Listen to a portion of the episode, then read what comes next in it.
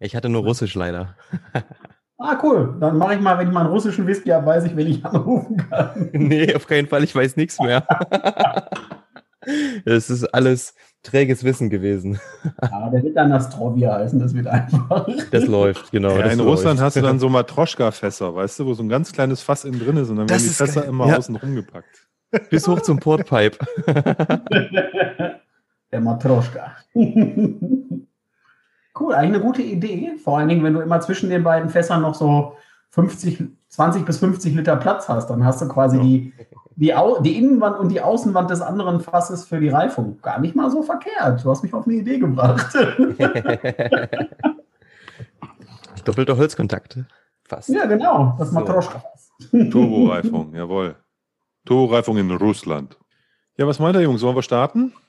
Ja, Ja. ich bin bereit. Whiskys sind eingeschenkt. Durstig bin ich auch. Also von daher. Dann legen wir los.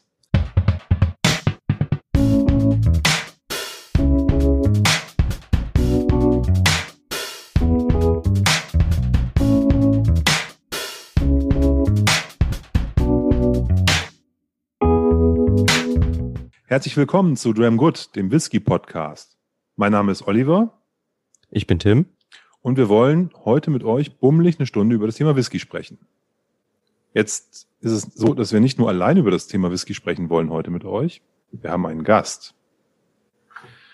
Und der Gast ist ein ziemlich mutiger Typ. Ich weiß nicht, ob ihr erratet, wer das sein könnte. Also ich sage mal nur so zwei, drei Eckdaten aus seiner Vita. Der war Ranger in Afrika. Der war im Fernsehen und hat davon einem Millionenpublikum im Privatfernsehen gekocht. Kein Scherz. Der hat diese unglaubliche heroische Aufgabe übernommen, Loch Lomond zu repräsentieren in Deutschland als Brandambassador, was ich für mit die größte Herausforderung halte. Aber da kommen wir nachher noch zu. Und als viertes, in diesen doch nicht so einfachen wirtschaftlichen Zeiten hat er sich trotzdem dafür entschieden, als unabhängiger Abfüller unterwegs zu sein und mit extrem verrückten Fassprojekten seine Kundschaft, seine Whisky-Freunde, seine, seine Maltheads zu beglücken. Wisst ihr, wen ich meine, liebe Zuhörer? Liebe Hörer dieses Podcasts? Wer kann das sein? Tim, komm, lüfte mal das Geheimnis. Wen haben wir heute zu Gast? Herzlich willkommen, lieber Sebastian Bissing. Hey! Vielen herzlichen Dank, dass ich hier sein darf bei euch. Es ist eine große Ehre und äh, besonders nach dieser tollen Ankündigung. Entschuldige, ich, ich, äh, das, ist, äh, das äh, musste, musste irgendwie sein. Ich, ich weiß auch gar nicht, ob diese ganzen Sachen so bekannt sind, ob das sowieso jeder weiß, der irgendwie mal ähm, einen Whisky-Botschaft in der Hand gehabt hat, oder ob ich jetzt so hier die, äh, zumindest im ersten, im ersten Teil, die, die Geheimnisse ausgeplaudert habe, die du ansonsten nur vor einem Millionenpublikum im Fernsehen mal gesagt hast oder so, oder? Die großen Geheimnisse. Oder bei den, bei den Ruhrnachrichten oder sowas mal irgendwie. Also wenn man, wenn man dich googelt, findet man ja doch ein paar, ein paar, paar Hinweise auf dein, auf dein Leben. Und das haben wir natürlich vorbereitend gemacht. Jetzt nicht so intensiv wie beim äh, Neo-Magazin Royal, dass man die Leute komplett durchleuchtet, aber wir haben zumindest mal äh, uns ein, zwei Sachen angeschaut, um einfach zu sehen, was du bisher so getrieben hast. Das ist ein bisschen was auf jeden Fall. genau. Und jeder, der äh, auch äh, sich das perfekte Dinner angeschaut, der, der weiß auf jeden Fall sehr viel, glaube ich, über mich. Und ähm, dass ähm, ja nicht nur Whisky eine Leidenschaft von mir ist, sondern auch das Reisen und das Kochen. Und ähm, ja, Genuss ist bei mir definitiv an, an äh, Stelle Nummer eins, muss ich sagen. Sehr schön. Ja. Da teilen wir ja alle drei auf jeden Fall schon mal was. Ähm, denn ich glaube, äh, Olli und ich sind definitiv auch in jeglicher Hinsicht äh, Genussmenschen. Und ich denke einfach, auch wenn man sich einmal mit so einem Thema befasst wie Whisky, das zieht sich dann weiter. Weiß nicht, ich kaufe inzwischen irgendwie auch nur noch Kaffee zum selber malen und sowas. Ähm, das, das in allen Bereichen der, der, sag mal, Lebensmittel zumindestens und auch, es geht sogar bis Technik und so weiter, schaut man dann automatisch ähm, auf Genuss, auf ähm, schöne Sachen und ähm, auch auf Qualität irgendwie, ne? Ja, da stimme ich dir voll zu. Also das äh, zieht sich, seitdem man Whisky begeistert ist, wie bei dir auch mit dem Kaffee und allen anderen Dingen, zieht sich das so wie so ein roter Faden durchs Leben, muss ich sagen. Sehr schön, sehr schön. Du bist, wir haben das, wir haben ja die, die, die Anspielstationen jetzt so ein bisschen genannt, so die wichtigsten oder die, die ich am lustigsten eigentlich fand. Äh, kennengelernt haben, oder kennengelernt habe ich dich, du kannst dich bestimmt nicht mehr dran erinnern, oder da habe ich dich das erste Mal gesehen und da haben wir miteinander geschnackt, äh, Anfang des Jahres auf der Hanse Spirit. da haben mich ja tausend Leute, irgendwas hast du tausend Leute verarztet in den drei Tagen, von daher gar nicht schlimm. Äh, ich hatte vielleicht sogar ein Bad oder so, keine Ahnung, wer weiß, jetzt bin ich glatt rasiert, von daher eh schwierig. Aber da bin ich mit einem Kollegen am äh, Stand bei dir vorbeigelaufen und äh, habe, wie das so meine Art ist, so ein bisschen über Loch Lomond abgelästert und geketzt. Und da bist du, ähm, hast du die, die, die, die, die Brust breit gemacht und bist dann gleich so zu uns hingestiefelt und hast gesagt, Jungs, das ist eine Herausforderung für mich. Äh, wenn ihr Bock habt, lasst euch überzeugen, dass Loch Lomond auch wirklich geile Sachen machen kann. Ja. Und dann haben wir gesagt, ja, also eine Herausforderung scheuen wir nie. Ich würde ja nie sagen, niemals nie oder so, ne? Habe ich aber bei James Bond gelernt mal. Nee, wir, wir, wir machen das. Und dann hast du uns ein Mini-Line-Up von vier kleinen äh, Drams eingeschenkt, jedem. Und dann haben wir uns da äh, in so eine in so ein Loch Lomond 20 Minuten reinbegeben auf der an deinem Stand und das war war richtig lustig. Ich weiß nicht mehr genau die die einzelnen Stationen. Ich weiß, der ähm, wir hatten irgendwas mit Madeira zwischendrin und wir sind geendet auf dieser Golferflasche. Irgend so eine riesen Schatulle war das, so, so, so die Protzflasche von Loch Lomond. So, das war so der, das Finale. Die damalige Protzflasche, genau, 21 Jahre. Ja, der war schon, der war schon gut. Ne? Auf jeden Fall fand ich das, fand ich das total klasse und das ist mir auch total hängen geblieben, weil äh, ja, ich, ähm, ich bin, bin halt so ein gebranntes Kind, habe da nicht so viel gute Erfahrungen mitgemacht mit Loch Lomond, aber mir wird von vielen Seiten immer erzählt, das ist heute was ganz anderes. Ne? Und äh, ob das der ähm, äh, der Jens aus Delitzsch ist oder wer auch immer, wen du fragst, der sagt immer, Lomond, nee, die machen gute Sachen mittlerweile. Und ich mal, hm, okay. Und deswegen ähm, fand ich das cool. Wobei man ja nicht sagen muss, mittlerweile, also klar, die haben natürlich auch viel umgestellt ähm, zu den Zeiten, dass wir jetzt auch einen anderen zwölf Jahre alten Whisky äh, konsumieren können als äh, damals zum Beispiel diese blaue Dose, die viele abgeschreckt hat, wo man vielleicht auch mal, äh, wie du vielleicht schlechte Erfahrungen mitgemacht hast. Aber es gibt auch richtig schöne uralte Geschichten, so 30, 35 Jahre alte alte Whiskys von Loch Lomond, wo ja auch nicht alles falsch gemacht worden ist früher. Und da sieht man, dass man damals schon recht gute Fässer hatte ähm, dass man nur kein Hauptaugenmerk auf dieses alte Zeug gelegt hat, sondern lieber gerne junge Sachen abgefüllt hat. Und ähm, das finde ich sehr, sehr schade, weil wenn man so ein bisschen recherchiert, ähm, gibt es unabhängige Abfüller wie Whisky Doris, die haben 28 Jahre alten Loch Lomond oder äh, unter, den, unter dem äh, Namen Old Ross Do gibt es äh, richtig tolle Abfüllungen und da muss man einfach ein bisschen stöbern. Die kriegt man sogar auch noch für kleines Geld. Äh, wenn ich sage 28, 30 Jahre, da denke ich heute, was weiß ich, an McKellen für 1000 noch was Euro. Ähm, da kann man schon bei, bei alten Loch Lomans schon um die 150, 200 Euro ganz gute Tropfen bekommen. Oh, da bin ich gespannt auf jeden Fall. Ähm, ähm, also ich habe schon ab und zu mal ähm, auch Olli immer so ein bisschen zu, zu überreden versucht. Es gibt zum Beispiel auch ein ganz nette Loch Lomans ähm, von, von Caneheads. Die oh, haben ja. immer mal wieder ähm, richtig schöne Sachen, genau das gleiche. Ne? Die fast stark, die haben ordentlich dieses Alter, paar 20 Jahre und wirklich günstig zu haben. Und da habe ich auch schon den einen oder anderen ähm, schönen Treffer gehabt. Also die von Cadenets habe ich auch bei mir zum Beispiel zu Hause, die, die beiden 21 Jahre alten. Die sind äh, unglaublich äh, gut, muss ich sagen. Schön reine Bourbonfassreifung. Also da kann man eigentlich nichts verkehrt mitmachen, wenn man so klassische Whiskys gerne mag. Definitiv. Das macht mhm. Spaß. Und du hast uns ja auch ein paar Sachen mitgebracht heute. Genau. Und wir sind gerade beim Thema Deployment. ich wollte gerade sagen, ähm, als äh, das war jetzt wirklich auch nicht, nicht geplant, aber ich habe gerade rüber geguckt ähm, und da steht ja einer. Erzähl mal was dazu. Ja, also ihr seid einer der äh, ersten Leute überhaupt in Deutschland, die diesen Whisky jetzt verkosten dürfen. Und zwar hat das mit der aktuellen Situation zu tun. Leider okay. Messen und Co. Äh, finden nicht statt. Und es gab ein äh, Brand Refresh bei Loch Lomond und zwar ähm, zum 1.10. in Deutschland. Und da kamen unter anderem drei neue Whiskys auf den Markt. Unter anderem der jetzt, den ihr im Glas habt, der 14 Jahre alte. Ähm, dann gibt es noch einen 21 Jahre und einen 30 Jahre alten. Und ähm, die sind quasi in der Core Range neu. Und ähm, ja, der 14-Jährige ist ein richtig spannender. Ähm, ich weiß nicht, ob der Name Inchmurren euch was sagt. Mhm. Ja. Ja, das sind ja die fruchtigen Whiskys von Loch Lomond ohne Rauchmalzanteil aus der Straight Neck Pot Still.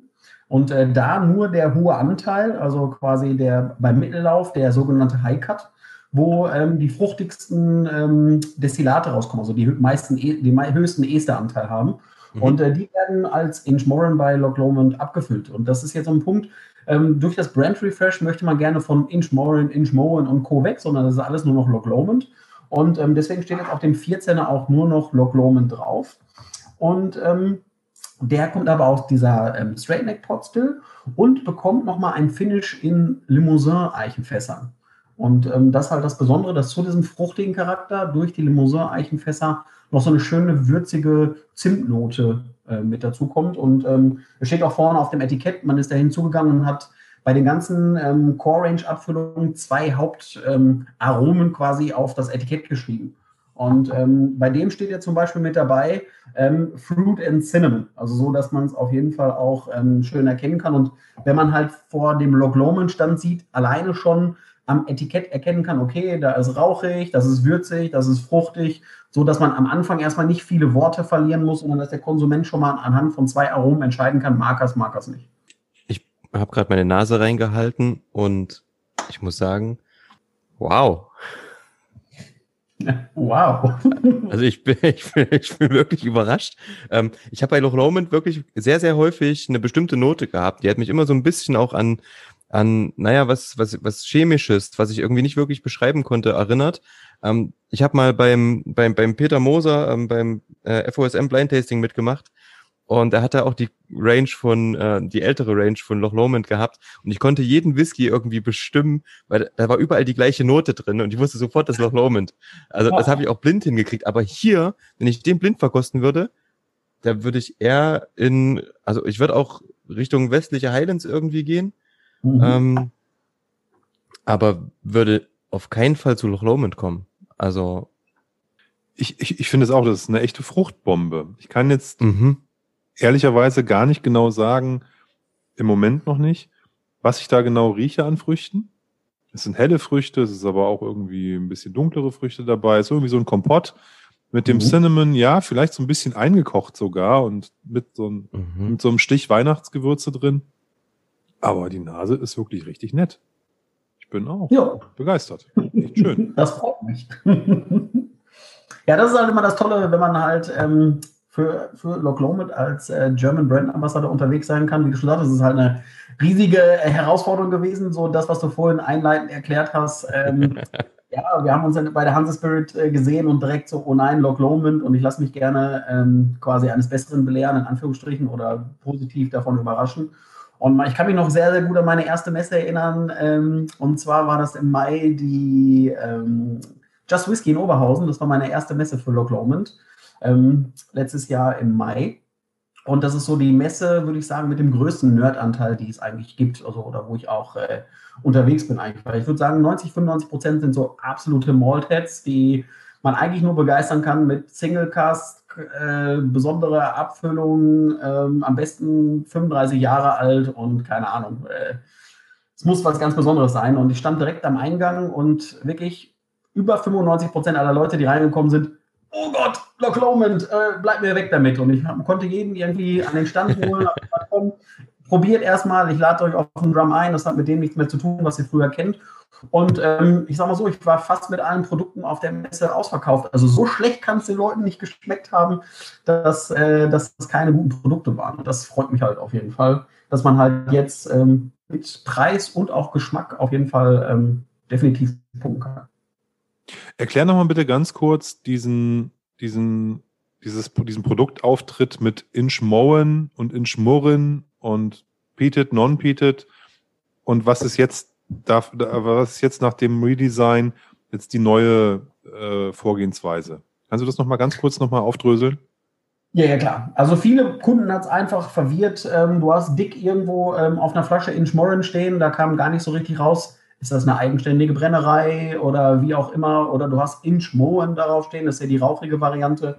Ähm, die Leute waren halt immer so ein bisschen verwirrt kommt das aus einer anderen Brennerei oder wie auch immer. Und ähm, da haben wir lange zusammengesessen, wie wir das, ähm, den Magenauftritt ähm, anders gestalten können, dass wir zwar trotz alledem für die eingefleischten Fans noch einen, einen Unterschied erkennen können. Also wir haben immer noch die sogenannte Island Collection, weil Inch Moran, Inch heißt Insel, Moran heißt Gras und Moen heißt Peat, sodass man diese Island Collection in den zwölf Jahren immer noch hat, aber das erstmal dick Loch Lomond überall drauf steht, dass wir verschiedene Farbunterschiede haben und dass die Hauptaugenmerke, Inchmoran ist fruchtig, vorne auf dem Etikett steht.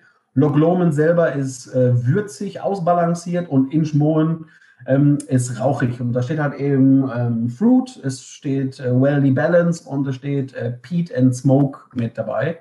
Und ähm, so dass man alleine schon diese drei nur von diesen Hauptgeschmackskomponenten ähm, unterscheiden kann. Und dann, wenn man dann die Verpackung umdreht, dann ist noch so eine Insel da drauf und dann steht halt dann äh, der Namensgeber für diese, für diese Flasche halt mit da drauf. Aber Hauptaugenmerk geht dahin, dass man als Konsument weiß, ich konsumiere nur Loch Lomond und nicht irgendetwas anderes. Das heißt aber, es gibt dann sozusagen drei Zwölfjährige in Zukunft? Die gab es schon immer, die gab es auch, als wir uns. Ja, aber jetzt heißen, jetzt heißen die halt Loch Lomond 12 und dann steht drunter Peated oder Loch Lomond 12 Fruity. So muss ich mir das dann vorstellen. Okay. Genau, und die haben eine andere Farbe, das Etikett. Mhm. Und äh, da kannst du die schon mal auseinanderhalten. Okay, und der 14-Jährige, den wir jetzt haben, ist der Inch Morin, der alte, also der Fruity, 14-Jährige. Und dann gibt es auch noch einen 14 PT oder ähm, nee, nee, 14 ist nur das Bindemitglied, deswegen steht da auch nichts mit Inchmorin oder sonst was mehr drauf, mhm. sondern das ist einfach nur die frühere ähm, Machart, ähm, dass man wirklich nur die Straight Neck hatte, nur den High Cut, wo die fruchtigsten okay. Ester mit dabei sind. Der 14er ersetzt quasi den Madeira, den du ähm, auch auf dem Stand probiert hast. Das war ja Inchmorin Madeira, ähm, dass man die Leute quasi nicht mehr äh, ähm, irritiert und anstatt Madeira, um was Neues mal rauszubringen, hat der halt ein Finish in Limousin Eichenfässer aus äh, Frankreich bekommen weil Loch Lomond ja eine von nur vier Brennereien ist, die eine Küferei hat. Also kann man natürlich auch seine, seine Schätze einfach mal ausspielen. Und ähm, da wir tolle Limousin-Eichenfässer aus Frankreich und ähm, die hat man für diese Standardabfüllung jetzt benutzt und gibt dem Ganzen einmal sechs Monate oder einmal zwölf Monate, je nachdem, ob äh, First Fill oder Second Fill, gibt man den Destillaten hier ein Finish mit. Okay, ich muss jetzt trotzdem mal probieren. Gerne doch. Ich will doch hoffen. also die Nase also, war gut, wie der Geschmack ist. zum also ich habe gerade zum Wohl. Ich habe gerade schon zum ähm, zum zweiten Mal ähm, geschnuppert. Ich habe äh, zwischendrin, als ihr gerade geschnackt habt, ähm, kurz probiert. Ja, auch, auf der Zunge super gut, total fruchtig. Ähm, erinnert mich ähm, weiterhin jetzt äh, eher auch so in Richtung nördlicher Highlands ein bisschen. Ähm, es ist so eine helle Frucht, ein heller Pfirsich vielleicht. Ähm, und wird aber auch so angenehm holzig ähm, gegen, gegen Ende. Und wenn man danach nochmal riecht, dann ist das eine Explosion in der Nase, ist wirklich eine extreme Fruchtbombe. Wahnsinn. Also macht wirklich richtig, richtig Spaß. Und ähm, ich bin wirklich begeistert gerade so ein bisschen. Ich grinse gerade. ich weiß nicht, ob man das hört. man hört das Grinsen bis hierhin. ja. Ah, das freut mich, weil so ging es mir auch. Also wir haben den äh, im März haben wir uns ähm, als äh, komplette Brandambassadore von der ganzen Welt, aber Leute aus Südafrika und ähm, Co. waren halt mit dabei. Wir haben die neuen Qualitäten getestet und wir haben uns alle auch sofort in den 14 Jahre alten verliebt. Und ähm, ich muss ganz ehrlich sagen, ähm, ganz oft steht man ja vor seiner Whisky-Vitrine und überlegt sich so, was schenke ich mir heute Abend ein? Und jetzt, wo es so wieder leicht so regnerisch wird ähm, und noch nicht quasi schneit oder ganz kalt ist, ist das so ein, wenn ich keine Lust auf Rauch habe, ist das genau mein Ding. Ich habe Frucht, ich habe Würze, ich habe alles eigentlich mit dabei. Er wärmt schön, finde ich. Hat so eine leichte, leichte wärmende, wärmende Komponente noch mit dabei, wenn man, wenn man den schluckt. Also ich habe mich auch genauso wie du in den verliebt. Das sage ich jetzt mal unabhängig als, äh, als Nicht-Markenbotschafter, sondern einfach als reiner Whisky-Genussmensch äh, ähm, finde ich, das ist ein tolles Produkt einfach der hat in dem Moment, wo man, wo, wo der sozusagen den Mund passiert hat und, und runtergeschluckt ist und wärmend, wie du richtig sagtest, ne, so irgendwie den, den, den Hals runterläuft, da bekomme ich schon auf der Zunge so eine ganz tolle Würze mit so einer, mit so einem Hauch Bitterkeit, aber nicht bitter im Sinne von mhm. unangenehm, sondern so einer, einer ganz leichten bitter, bitteren Würze, die so ein bisschen schokoladig ist oder kakaoig ist zumindest. Also wirklich super schön. Richtig gut. Toll. Sehr schön. Das freut mich. Leute, Was würdet ihr denn und, und so Ding, was würdet ihr für so einen Whisky ausgeben? 14 Jahre, der hat 46 Prozent, oder? Genau, 46 Prozent, nicht gefärbt. Limousin, Eichenfinish. Ja, 60 Euro. Ich verkaufe den Karton. nee, ich glaube, 14, 14, Jahre gefinisht ist, da bist du bei irgendwie 60 Tacken. Wenn der, wenn es ähm, reicht. Nicht mit, mit, mit 40 Prozent. Ja gut, als Original, Originalabfüllung sind ja mittlerweile ein bisschen günstiger, aber das fände ich ja. jetzt, jetzt einfach nur von dem, was ich im Glas habe und jetzt nicht beachtend, ähm, was jetzt der Brand so verlangen würde, würde ich sagen, ist 60 Euro ein fairer ja. Preis. Ja. Ich glaube, wir werden, wir werden uns hier am Markt auf so 47, 90 werden wir uns einpendeln mit dem, mit dem Whisky. Also finde ich einen sehr fairen Preis für das Produkt, was man da, was man da im Glas hat. Und ich finde auch, dass der noch einen schönen, ähm, wie du schon sagtest, wenn der die Zunge passiert hat, kommt so dieses würzige, tritt ein. Und ich habe den immer noch im Mund. Also ich habe jetzt äh, bestimmt vor zwei Minuten habe ich äh, meinen mein Nipper ähm, schon weg gehabt und der bleibt schön würzig, fruchtig, fruchtig am Gaumen. Also ich da haben wir ein bisschen was von auf jeden Fall. Am besten gefällt mir auch, wie gesagt, nach dem Trinken die zweite mhm. Nase. Dann ist so der Mundraum schön benetzt und dann ähm, riecht es alles nochmal viel, viel intensiver. Und es ist ähm, so eine Fruchtbombe. Super, super, super. Freut mich. Freut und mich, der, ist der schon erhältlich oder kommt der erst noch? Äh, tendenziell ist er jetzt schon, also offiziell seit 1.10. quasi in, in Deutschland äh, gelauncht. Ich weiß nicht, wie, wie die einzelnen Fachhändler sich jetzt schon aus, äh, ausgerüstet haben oder was sie noch von, den, von der Altware vor dem Brand Refresh natürlich stehen hatten. Aber ähm, viele Händler gehen natürlich dahin und sagen, okay, ähm, von dem alten 12er habe ich jetzt noch was von, bei, bei, mir stehen, da brauche ich jetzt nicht das neueste Design, aber den 14er und den 21er zum Beispiel, den, den liste ich jetzt schon mal. Also ich gehe davon aus, dass bei euch in der Umgebung bestimmt schon der ein oder andere davon eine Flasche bei sich stehen hat. Das kann mhm. gut sein. Also, ich scroll mal gerade so die, ja, der ist in den Shops schon da irgendwo. Ja, guck. ja. okay. Ja. Auch wenn, ähm, ich sag mal, Leipzig ist ja mit Whisky-Shops eher, eher ähm, mäßig bestückt. Ja. Ähm, sollen wir mal schauen. Ähm, das ist immer so ein Ding, ne? Dann äh, eigentlich müsste man hier in Leipzig einen Whisky-Laden aufmachen. Sowas gibt's noch nicht. Ähm, mal gucken. ja, ja, ganz richtig, ganz richtig ne? ist das nicht, lieber Tim. Ganz richtig ist das. Was? Es gibt schon Whisky zu kaufen hier in Leipzig, so ist es nicht. Es gibt aber keinen reinen Whisky-Laden, darum geht's doch. Das stimmt. Also, ich habe schon gehört, 2021 äh, Whisky-Laden eröffnet in Leipzig mit namens Dramgood. ja. Der Podcast um Whisky-Laden. Hören Sie herein. Sehr gut. Sehr gut. Sehr schön. Ja, ich äh, bin durstig. Wollen wir ein Gläschen weiter wandern? Weil ich habe euch ja so eine kleine kleine Range hier aufgebaut. Lasst immer so ein bisschen was von, von den Whiskys auf jeden Fall im Glas drin, dass wir auch nochmal zurückschnuppern und äh, zurückschmecken können, weil die, ich glaube, von, von dem Line-Up, was ihr heute vor euch stehen habt, äh, können die Whiskys unterschiedlich eigentlich gar nicht sein.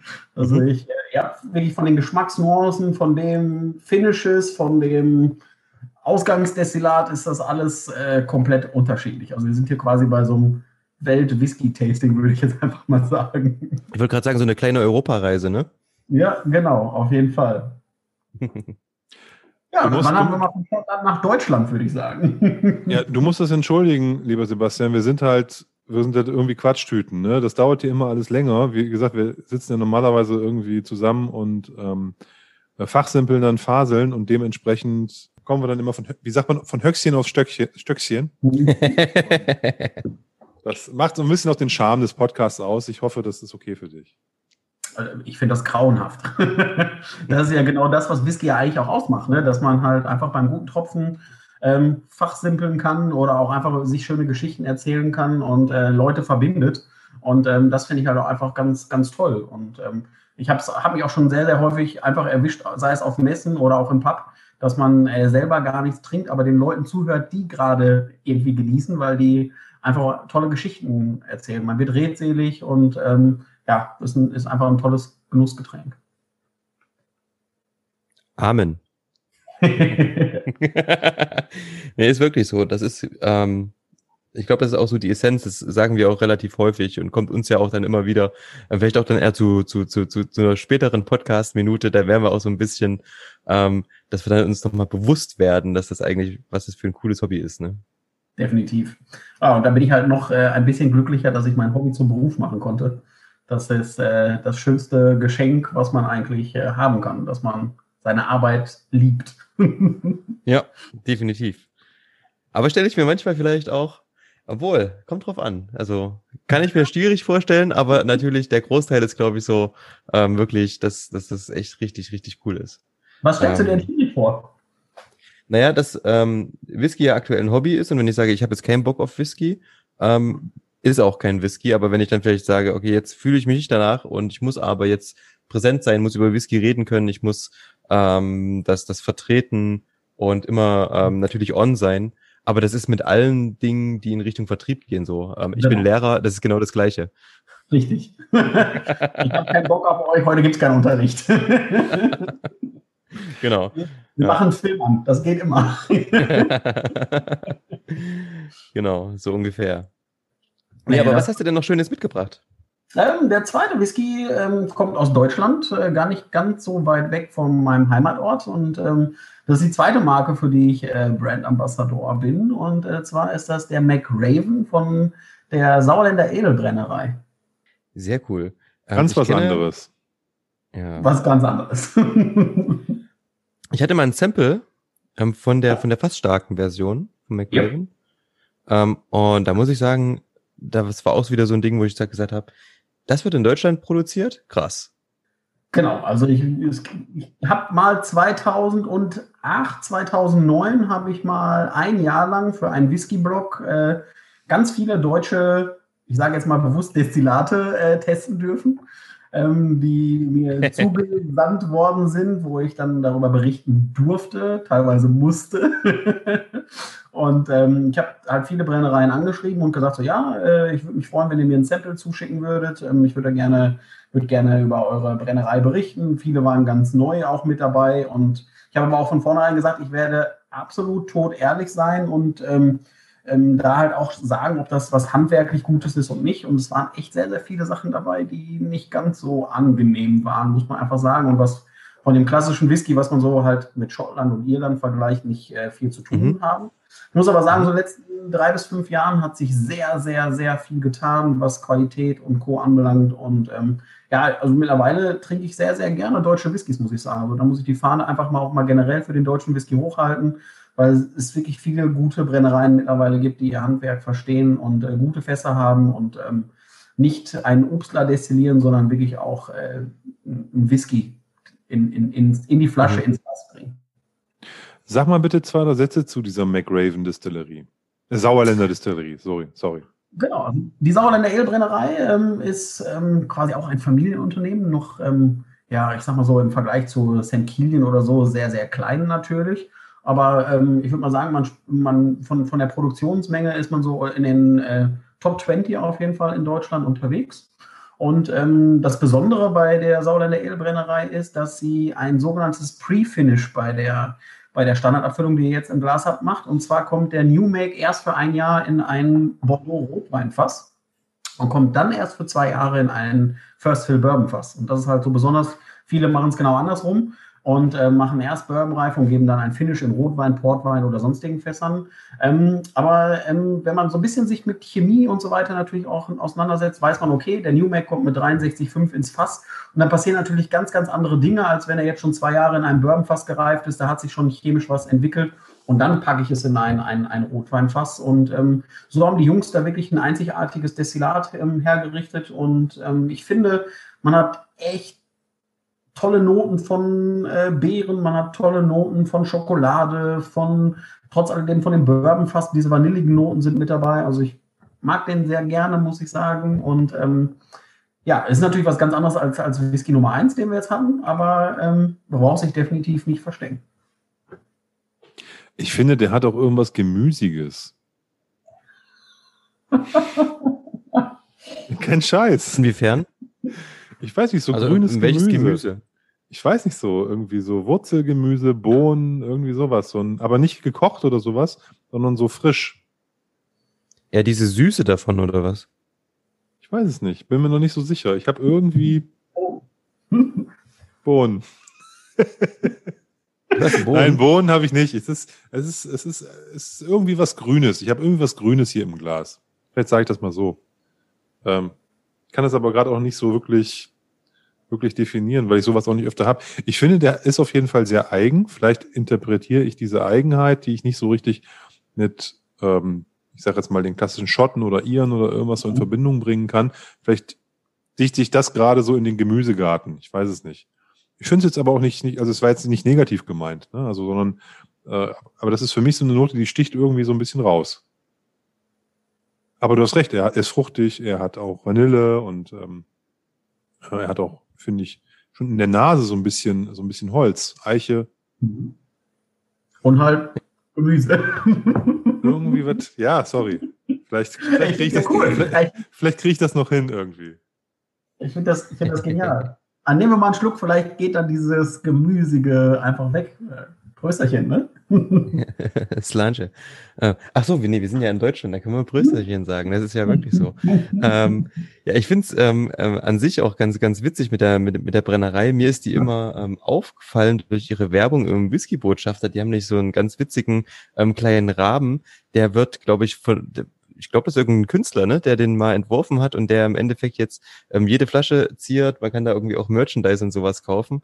Und ähm, der ist mir immer irgendwie als erstes aufgefallen, bin ich immer auf der Seite irgendwie hängen geblieben und habe geschaut, so, hm, okay, was ist das?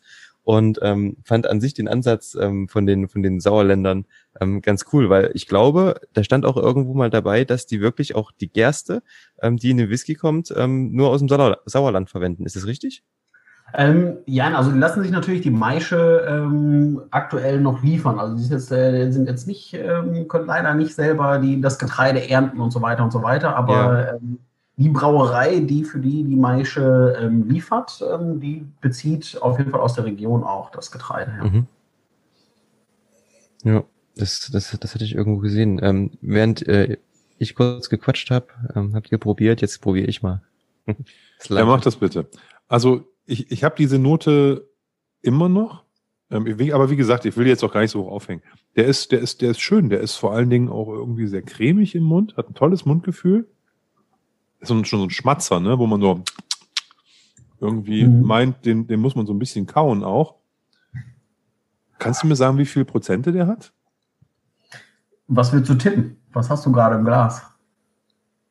Ich würde sagen, der hat schon ein bisschen mehr, irgendwie 46 plus. Ich würde sagen 46,2.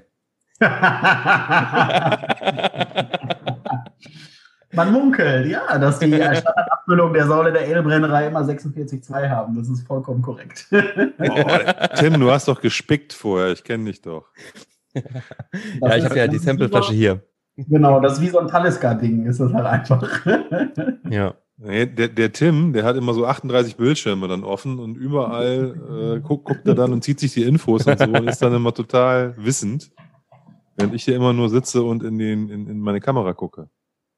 Äh, Oliver, hast du auch diese, diese gemüsige Note im, im Geschmack auch, was du, was du gerade beschrieben hast, oder ist es nur wirklich in der Nase bei dir? Nee, ist in der Nase. Die ist dann weg. So, also ich habe mal bei Tastings früher gehört, dass mal Leute gesagt haben, da ist sowas Kohliges, ne? Also so grüner Kohl vielleicht, sowas in die Richtung. Das hatte ich auch schon mal interessanterweise bei manchen Tastings. Also es scheint da eine Note drin zu sein, wo einige Leute das in die gemüsige Richtung auf jeden Fall hinschmeißen. Also. Hm. Du bist nicht der Einzige. Glück gehabt. ja, aber Gemüse würde mir jetzt hier für schwer fallen. Also höchstens irgendwie wirklich sowas Richtung Wurzelgemüse, was, was, was, was eine gewisse Süße halt hat. Ähm, aber Kohl, hm, schwierig. Nee, Kohl bin ich, ich mag halt, also ich mag halt auch kein Kohl. ich esse relativ selten. Also diese so Grünkohl und so ist jetzt nicht so ganz mein Ding. ich liebe Grünkohl. Oh, lecker. Voll lecker. Grünkohl, Rotkohl. Das Einzige, wo man mir jagen kannst, ist Rosenkohl. Da bin ich raus. ja, das ist halt so mein, mein wirklich mein Kohl-Albtraum. Also Rotkohl ja. und sowas. Also da bin ich voll dabei, natürlich. Ja. Ähm, ja. Als, als Thüringer ist das Pflichtprogramm. Aber ähm, ja, Grünkohl, ich bin halt auch kein Nordlicht. Ab und zu gibt's es mal, aber relativ selten. Definitiv schön. Und ähm, ich, was ich mal sagen muss, ist, er ist relativ klar. Also ähm, relativ klar strukturiert ähm, von der Nase her.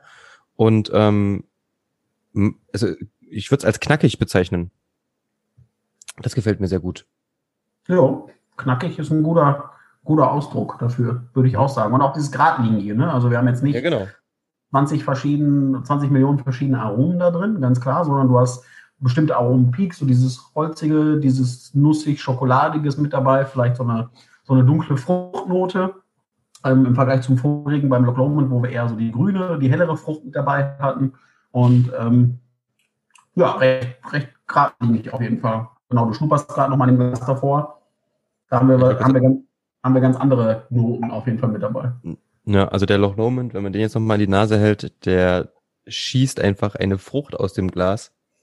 Herrlich. Also da bin ich gerade wirklich immer noch Der, der Halt, bleibt auf jeden Fall im Gedächtnis. Du hast, das, du hast das vorhin so schön beschrieben, Pfirsich, ne? Weil ähm, bei den, bei den Loch Lomans, ähm, die früher unter in Schmoren rausgegangen sind, da wurde halt ähm, auch noch sehr stark ähm, Einfluss auf das Destillat genommen mit Hilfe der Fermentation, dass man über 100 Stunden fermentiert, was ja viele gar nicht machen, sondern die gehen ja gerade mal knapp über die 50 Stunden mittlerweile hinaus. Ja. Fermentiert und vor allem mit Weinhefe benutzt, Chardonnay und Sauvignon Blanc Hefe. Und alleine der New Make, den du danach trinkst, der hat so viel Pfirsich-Aroma schon mit dabei, dass du da einfach schon diesen Pfirsich-Charakter über die Fässer da nochmal mit äh, hinausträgst. Und das finde ich schön, dass du das auch herausschnuppern kannst, ohne dass ich was gesagt habe dazu. Ja, also total, ja. Also wenn ich jetzt so hin und her switche Ja. auch, ne? Ähm, und da ist aber auf jeden Fall der ähm, Thousand Mountains ähm, wirklich eher auch so, also der hat halt auch eine würzige Note, aber ist halt wirklich in der Komplexität ein bisschen weniger. Ähm, besticht so ein bisschen ja natürlich, ja, Vanille hat er, ähm, aber kommt leider Ja. gegen den Loch Lomond halt gerade null an. Ähm, Wobei man natürlich aber dann auch sagen muss, ne, wir vergleichen jetzt einen, einen 14 Jahre alten Whisky mit einem 3 Jahre alten Whisky. Ne? Absolut, Und, natürlich. Ähm, ich würde ich würd den an, also den Sauerländer gerne mal mit 14 Jahren im Vergleich dagegen haben. Dann äh, würde ich fast für tippen, dass wir uns heute umentscheiden würden. Seit, seit, seit wann wird denn dort produziert? ähm, also offiziell wird produziert seit dem Jahr 2000. Ähm, wird, wird, wird offiziell produziert, aber äh, Whisky deutlich später. Okay. Ja, die haben ja Zeit. Also, und das, wenn, also wie gesagt, wenn das ein Dreijähriger ist, ähm, dann bin ich gespannt, was da mit zehn und ähm, plus Jahren rauskommt. Auf jeden Fall. Also ähm, das ist echt. äh, Ich durfte schon ein paar ältere, paar ältere äh, Whiskys dort aus den Fässern testen und das ist äh, schon ein richtig, richtig leckeres äh, Produkt, was da mit der Zeit heran. Ich glaube, das, das älteste ähm, hat jetzt schon knapp die zehn Jahre überschritten. Und ähm, weil das Problem ist halt, ne, gerade wenn du klein anfängst in der Garage, musstest du auf einer kleinen Brennanlage ähm, bis du zum Beispiel ein äh, 210 Liter Fass äh, voll hattest, musstest du, keine Ahnung, fast eine Woche destillieren, bis das voll war. Und ähm, dann gab es sehr viele Menschen, die das Destillat und auch den Whisky sehr, sehr lecker fanden. Das heißt, die Krux ist dazwischen, wie viel verkaufst du, wie viel lässt du liegen oder wie viel kannst du liegen lassen. Und irgendwann war man an einem Punkt äh, angekommen, dass man wirklich sagen musste, okay, jetzt sind wir anderthalb, zwei Jahre lang ausverkauft. Wir haben jetzt aktuell keinen Whisky für euch Kunden. Viele Fachhändler haben angerufen, gesagt, wir hätten gerne wieder einen Karton und die ist ausverkauft. Und dann musst du wirklich sagen, sorry, aber ihr müsst euch noch ein Jahr gedulden. Und äh, das ist natürlich auch schon ziemlich hart. Und das Gute ist, ähm, dass wir, dass jetzt wieder genug äh, Whisky vorhanden ist, dass man den Leuten ähm, auch genug McRaven zur Verfügung stellen kann. Sehr gut. Und ähm, es wurde dann aber im Endeffekt auch das Equipment gewechselt und ich habe gesehen, die haben auch dann ähm, die, die, die Location natürlich von Garage zu einem relativ großen, ja, weiß nicht, das, ob das ein, ja, ein Haus schon, aber das ist, glaube ich, ein älteres Gebäude, so ein lang, langgezogenes war das so ein bisschen, ne? Genau, es ist ein altes Sägewerk. Also glückliche Fügung. Man hat sich dann umgeguckt, ähm, nachdem man gesagt hat, okay, wir machen das nicht nur für Freunde und Verwandte und für eine äh, ortsansässige Gastronomie, sondern wir machen das wirklich im großen Stile. Äh, musste man sich natürlich auch räumlich von der Garage vergrößern. Und ähm, ja, da war auf dem Berg oben, äh, gab es ein altes Sägewerk, was leer stand. Und das hat man dann äh, vor knapp äh, viereinhalb Jahren, hat man das äh, quasi erworben, in Eigenregie umgebaut und ähm, natürlich dann auch eine größere Brennanlage mit knapp 1300 Liter Fassungsvermögen für die Maische ähm, auch organisiert, sodass man eine Brennanlage ausschließlich nur für Whisky hat, weil vorher wurde auf den Brennanlagen mal äh, ein Apfel oder ein Williams destilliert. Und ähm, alleine die Reinigungsbrände für die Brennanlage, die haben schon so viel Zeit gefressen, dass sich das eigentlich gar nicht gelohnt hat, äh, mit, mit so einer kleinen Brennanlage Whisky zu destillieren. Und ähm, von daher war halt einfach klar, da muss eine eigene Anlage her. Auf, auf, auf der wird jetzt ausschließlich Whisky destilliert. Richtig, auf der wird ausschließlich Whisky destilliert und der, den ihr jetzt im Glas habt, das ist auch einer von der neuen Brennanlage. So, ähm, ja, dass wir seit, seit, seit knapp, also seit knapp vier Jahren wird auf der, auf der neuen Brennanlage ähm, destilliert, so dass man jetzt halt auch genug äh, Destillat hat, was jetzt über drei Jahre alt ist, was man mit der neuen Brennanlage ähm, produzieren, produzieren konnte. Okay. Ich hätte mal eine generelle Frage an dich, Sebastian, zum Thema deutsche, deutsche Brenner. Es ist ja so, dass wenn man über deutschen Whisky spricht, wird oft gesagt, ja, das sind so Obstlerbrennereien, die machen noch ein bisschen Whisky. Das ist so ein bisschen so dieses ähm, Mantra, was da vor sich hergetragen wird, warum das alles irgendwie nichts taugt. Und es ist ja tatsächlich auch so, dass nicht von diesen, ich weiß gar nicht, 1000, 2000, 5000 Brennereien, die es in Deutschland gibt, dass die nicht alle guten deutschen Whisky machen auch. Also äh, ist mit Sicherheit auch so. Mein Eindruck war jetzt allerdings, dass das gar nicht so sehr eine Frage des Destillats oder des Brennverfahrens war, sondern ich hatte, wenn ich sowas mal probiert habe, immer das Gefühl gehabt, die erschlagen einen mit irgendwie frischer Eiche oder mit irgendwie ganz ekligen Fässern oder irgendwas. Also alles, was ich da probiert habe, war extrem holzig. Ne? Also hast du, also hast du wirklich das Gefühl gehabt, du, du beißt in so ein Eichenstück rein und das war, hatte gar nichts zu tun mit so einem filigranen ähm, Getränk, wie wir das jetzt gerade hier probiert haben, sondern es war immer nur so bumm. Ne? Also ähm, weiß ich auch nicht, woran das lag, aber ich hatte immer nicht das Gefühl, dass das irgendwie eine, eine, eine Weakness des deutschen Whiskys ist, dass da, dass die auch irgendwie Williams machen oder irgendwas, sondern mein Gefühl war immer eher, die haben halt keine Ahnung von Fässern.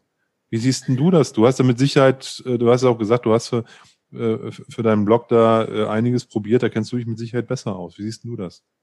Also einerseits teile ich natürlich deine Meinung. Ähm, klar, das Fassmanagement ähm, ist natürlich bei vielen Brennereien das A und O. Und ähm, wenn du schon ein nicht so gutes Destillat produzierst und dann auch noch äh, C- oder D-Klasse Fässer äh, bekommst oder aussuchst und am besten noch ein sehr, sehr ähm, fruchtiges Destillat produzierst mit der Kolonne ähm, und das Ganze dann noch irgendwie in äh, ja, schlechte Weinfässer gibst, dann ähm, kann darauf kein, gute, kein gutes, jetzt sind geschmacklich sehr weit weg von, von einem Whisky, weil viele nehmen kein reines äh, Gerstenmalz, sondern die arbeiten mit verschiedenen Malzsorten. Also das heißt auch schon, das Grund, die Grundstruktur ist eigentlich eine ganz andere. Dann wird das äh, sechs- oder siebenfach über die Kolonnen destilliert. Das ist ein sehr, sehr feines Destillat hast, weil, weil die Obstbrenner natürlich gewohnt sind, über Kolonne zu destillieren. Das heißt, wir haben per se schon eigentlich ein ganz anderes Produkt und dann steckst du dieses andere Produkt nochmal in ein, was weiß ich, äh, Weißweinfass oder in ein, ein, ein Rotweinfass und dann kriegst du von, für den Endkonsumenten, der eigentlich gerne schottischen und irischen Whisky trinkt, natürlich ein ganz anderes Produkt, der erstmal dann sich sagt, so, okay, auf dem Etikett steht Whisky drauf, hat für mich geschmacklich mit dem, was ich vorher kannte oder womit ich Whisky assoziiere, rein gar nichts zu tun.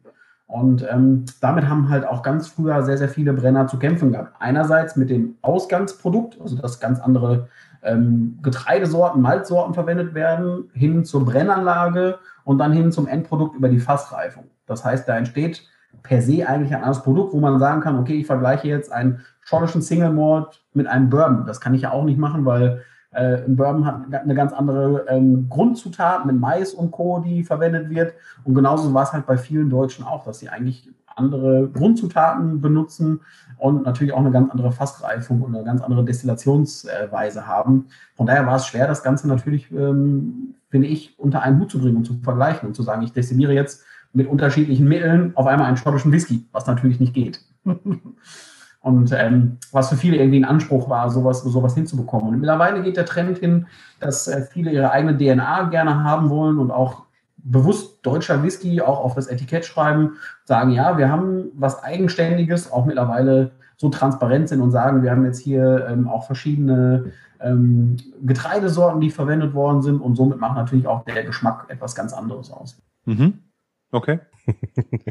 Olli, manchmal bist du witzig. Mhm, okay. okay. Nee, ich, ich finde das. Ich, ich, ich, ich finde das spannend. Ich verarbeite das gerade. Ich denke darüber nach. Das, ja. ist, das ist einfach. Äh, äh, wie, wie habe ich deutschen Whisky wahrgenommen? Eigentlich wenig. Wenn ich ihn irgendwo probiert habe, habe ich immer nur gedacht, boah, das ist ja voll verholztes Zeug. Ja? Mhm. Ja. Und deswegen habe ich halt da irgendwie einen anderen Eindruck gehabt. Ich dachte, ach naja, so schlecht, ob man nun das in der Obstblase brennt oder irgendwie anders, ist ja eigentlich egal. Da, da kommt ähm, ein Destillat raus und wenn man jetzt noch ein anständiges Fass hätte und das nicht in irgendein so äh, vom Küfer frisch zusammengezimmertes frisches Holzding nehmen würde, wo irgendwie nur, nur, nur bissige Eiche erstmal die, die ersten zehn Jahre rauskommt, dann wird es vielleicht ja sogar schmecken. So war immer so mein Gedanke. Aber wie gesagt, ich habe ja jetzt verstanden, das liegt äh, sowohl am Destillat als auch an den, an den Getreidesorten und so weiter und so fort, dass das halt einfach ein anderes, ein ganz anderes Setup ist, was dann nachher natürlich auch zum ganz anderen Geschmack führt. Nee. Genau. Und die Brennereien, die halt jetzt auch wirklich auf äh, 100% gemälzte Gerste setzen, die auch mittlerweile äh, eine gute Verbindung auch zu, nach Amerika haben, zu kleineren Brennereien, die vielleicht genauso groß sind wie sie selber, dass sie da auch dann die Fässer beziehen und dann auch First Bourbon Fässer haben mit einer tollen Qualität. ähm, dass man da natürlich dann auch wieder ähm, super Whiskys produzieren kann. Also man muss einfach quasi auch wirklich viele Parameter ähm, ähm, darauf achten, dass, dass die zusammenpassen, um einfach einen guten Whisky produzieren zu können. Wobei der, der, der Hauptaugenmerk bei vielen Konsumenten ist natürlich auch, ich, wie die jetzt auch, wir vergleichen jetzt einen 14 Jahre alten mit einem 3 Jahre alten und ähm, dann höre ich irgendwie einen Preis und sehe, leider füllen viele Deutsche auch noch in 05er Flaschen ab. Dann steht eine 3 Jahre alte 05er Flasche für 69, 79 Euro. Ähm, und dann gehst du auf einer Messe einen Stand weiter und hast einen 21 Jahre alten Glenn Farkless äh, quasi auch für äh, 89 Euro, wo du sagst so, okay, äh, dann greife ich lieber zum Glenn Farkless. Und dann sagen sie, ja, warum machen die das Ganze so teuer? Und ähm, da durfte ich vor kurzem ein Interview führen und so ein bisschen Licht ins Dunkel bringen, weil ähm, klar, kann ich verstehen, letztendlich sieht der Konsument nur den Preis, aber ähm, wir müssen uns vorstellen, okay, eine kleine Brennerei hat jetzt eine 250 Liter Brennanlage. Was ich gerade schon sagte, wie lange müssen die einfach mal destillieren, um ein 210 Liter Fass voll zu bekommen?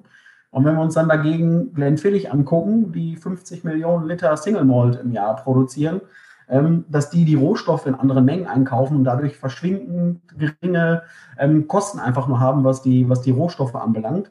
Dass ein Destillateur 20 Brennanlagen äh, bedienen kann oder nur eine gleichzeitig. Also das heißt, da brauchst du auch nicht mehr. Und natürlich auch die Fässer in ganz anderen Dimensionen eingekauft werden, als wenn du mal eben nur eine Palette kaufst, dass die Fässer dann auch wesentlich teurer sind. Ähm, das alles spielt natürlich dann hinterher eine Rolle, dass so eine Flasche nicht 29 Euro kostet, sondern halt 69 Euro, was man halt dann hinterher für so ein Destillat ausgeben muss. Und dann ist es wiederum so, dann muss die Qualität für den, für den Konsumenten stimmen, wo man sagt, okay, ich bin bereit, geschmacklich für mich persönlich, das, das Geld natürlich dann letztendlich auszugeben. Mhm. Für unsere Hörer, was würdest du sagen, sind so die Top 5 gerade, bei denen man mal reinschauen sollte in Deutschland? In Deutschland aktuell. Also für mich die Top 5 sind ähm, natürlich Sauerländer Ehlbrennerei, gehören definitiv mit in die, in die Top 5 mit rein. Ähm, ich per se mag ähm, sehr, sehr gerne die äh, Lübbehusen-Destillate ähm, aktuell, muss ich sagen. Ähm, die finde ich ähm, sehr, sehr spannend. Ich habe natürlich spalten sich da so ein bisschen die, die, die, die Whisky-Szene, aber ich finde, die damaligen Glen Eld Sachen heißen jetzt ja Elsburn, glaube ich, die ähm, haben ähm, sehr, sehr gute Sachen auch, weil die ja auch ähm, sehr gute Fässer haben. Ähm, was haben wir noch Gutes an, an, an deutschen Brennereien aktuell? Ähm, die, die Sondereditionen von, von Rothaus finde ich ähm, sehr lecker. Die haben teilweise echt gute, gute Whiskys mit dabei, mit einer tollen Fassauswahl.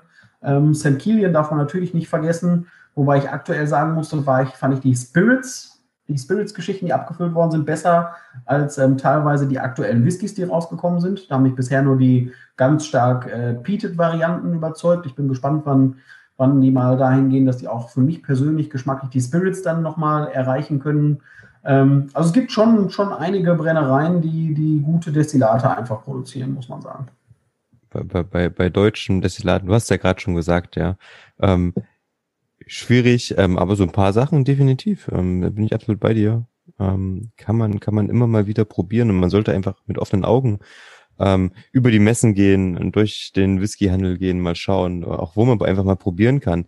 Ich verstehe auch jeden, der sagt, so für einen Dreijährigen jetzt 69 Euro für einen halben Liter auszugeben, auf gar keinen Fall. Ähm, da bin ich auch absolut dabei. Ne? Das ist natürlich ein anderes Preis-Leistungs-Verhältnis, aber wenn man die Hintergründe vielleicht kennt, sich damit so ein bisschen mal beschäftigt, und mal ähm, einfach was Neues probieren möchte und vielleicht auch so in Richtung Regionalität gehen möchte, dann ist das natürlich absolut ähm, eine Variante. Ja. Ähm, eben auch eben beim deutschen Whisky mit, mit, mit dabei zu sein.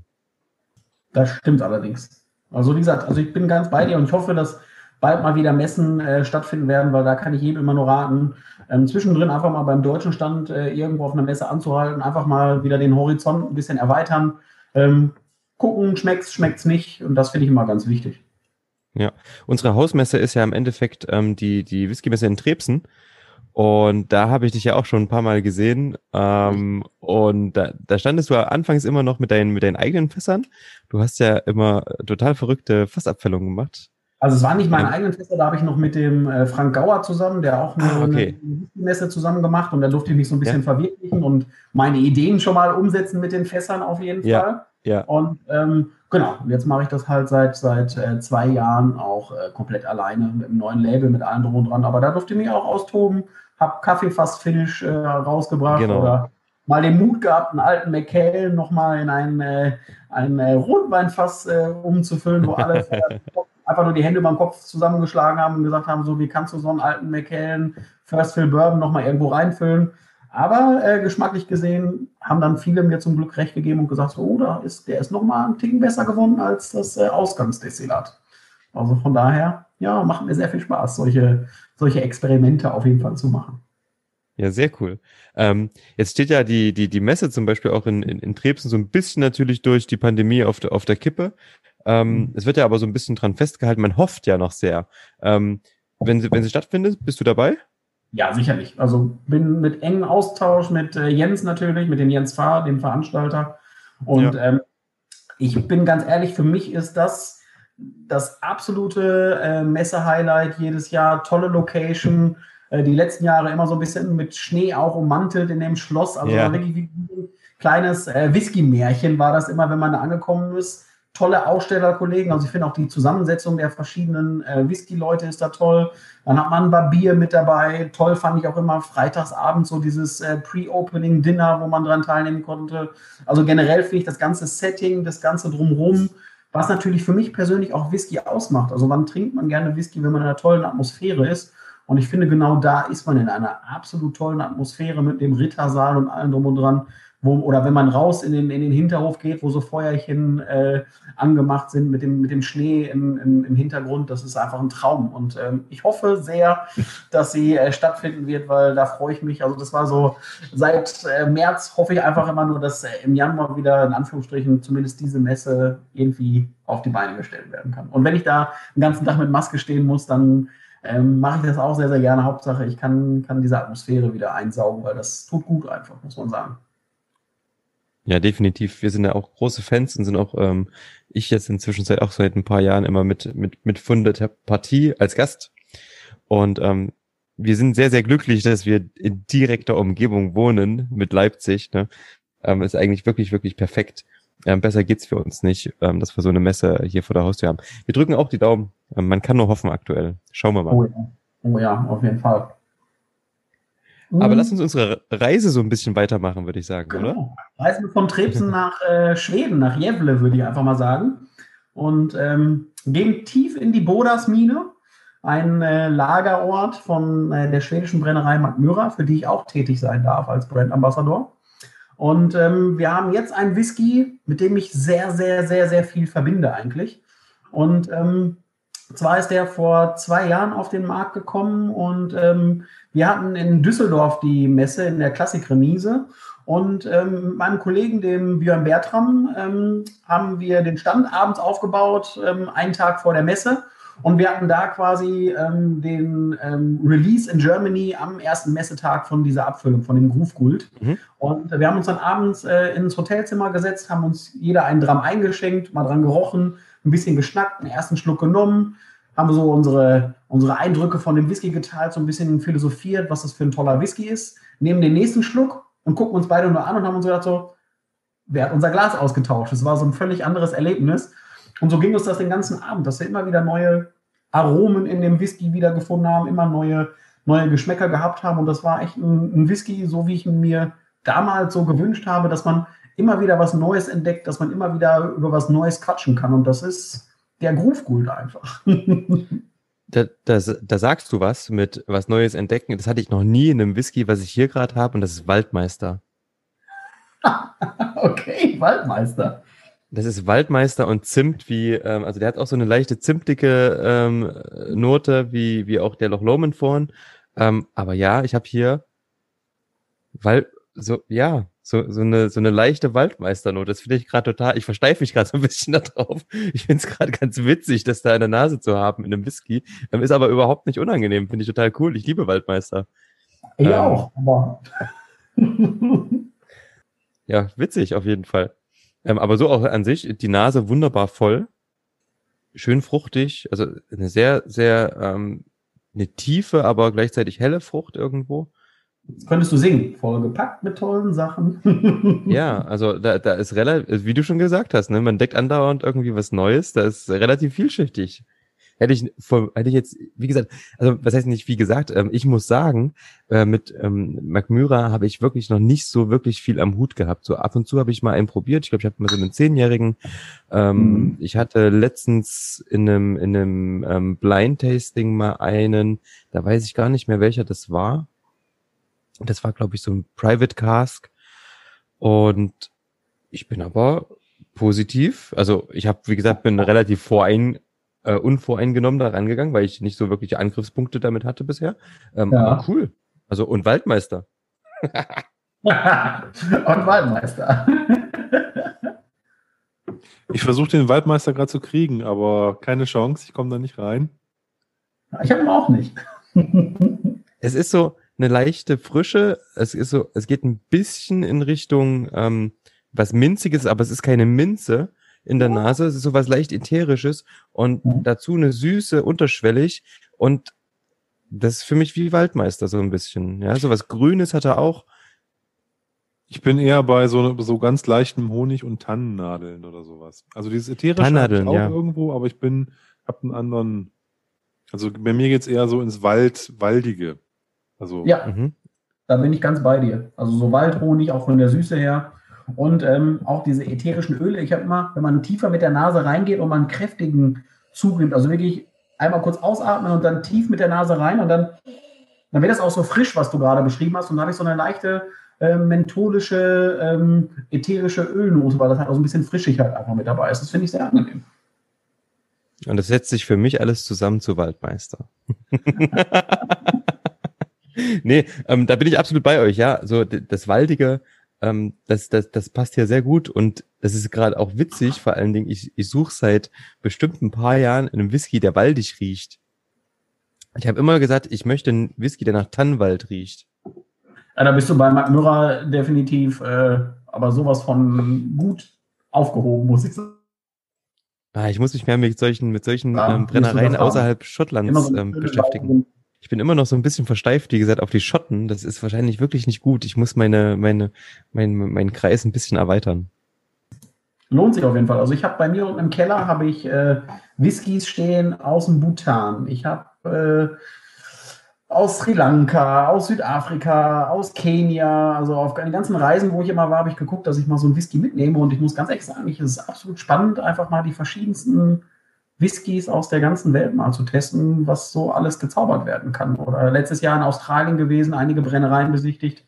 Es lohnt sich so unglaublich über den, über den äh, Tellerrand von Schottland und Irland hinauszuschauen, muss man einfach sagen. Obwohl, ich hatte letztens einen Whisky, ich überlege gerade, was das war, ein Omar hieß der. Das war grauenhaft. Die haben aber auch gute. Also das kommt wirklich auf die Abfüllung. Also es gibt ja, auch gute Omar-Whiskys. oh. Ja, ich weiß nicht, was das war genau für eine Abfüllung. Ähm, es war aber wirklich, ah, das ging nicht. Also, einer meiner Lieblingsbrennereien ist Kavalan zum Beispiel. Ich bin ein absoluter Kavalan-Fan. Die machen echt unglaublich gute Whiskys. Top. Mhm. Sehe ich auch ja. so. Wobei interessanterweise bei Kavalan lieben die Leute meistens die Sherry-Abfüllung. Ich mag die Bourbon-Abfüllung von denen total. Danke, ich auch. Also ich liebe die Bourbon-Abfüllung oder die Port Single Cask, also der Solist Port, der ist auch echt phänomenal. Aber ich bin, bin ganz beide die, die normalen Bourbon, beziehungsweise der normale Single Cast, der ja auch verschiedene Weinfässer nochmal Intus hat. Ähm, der ist, also die sind echt super lecker. Und so diese tropischen Früchte, die mit dabei kommen, es äh, trifft genau meinen Geschmack.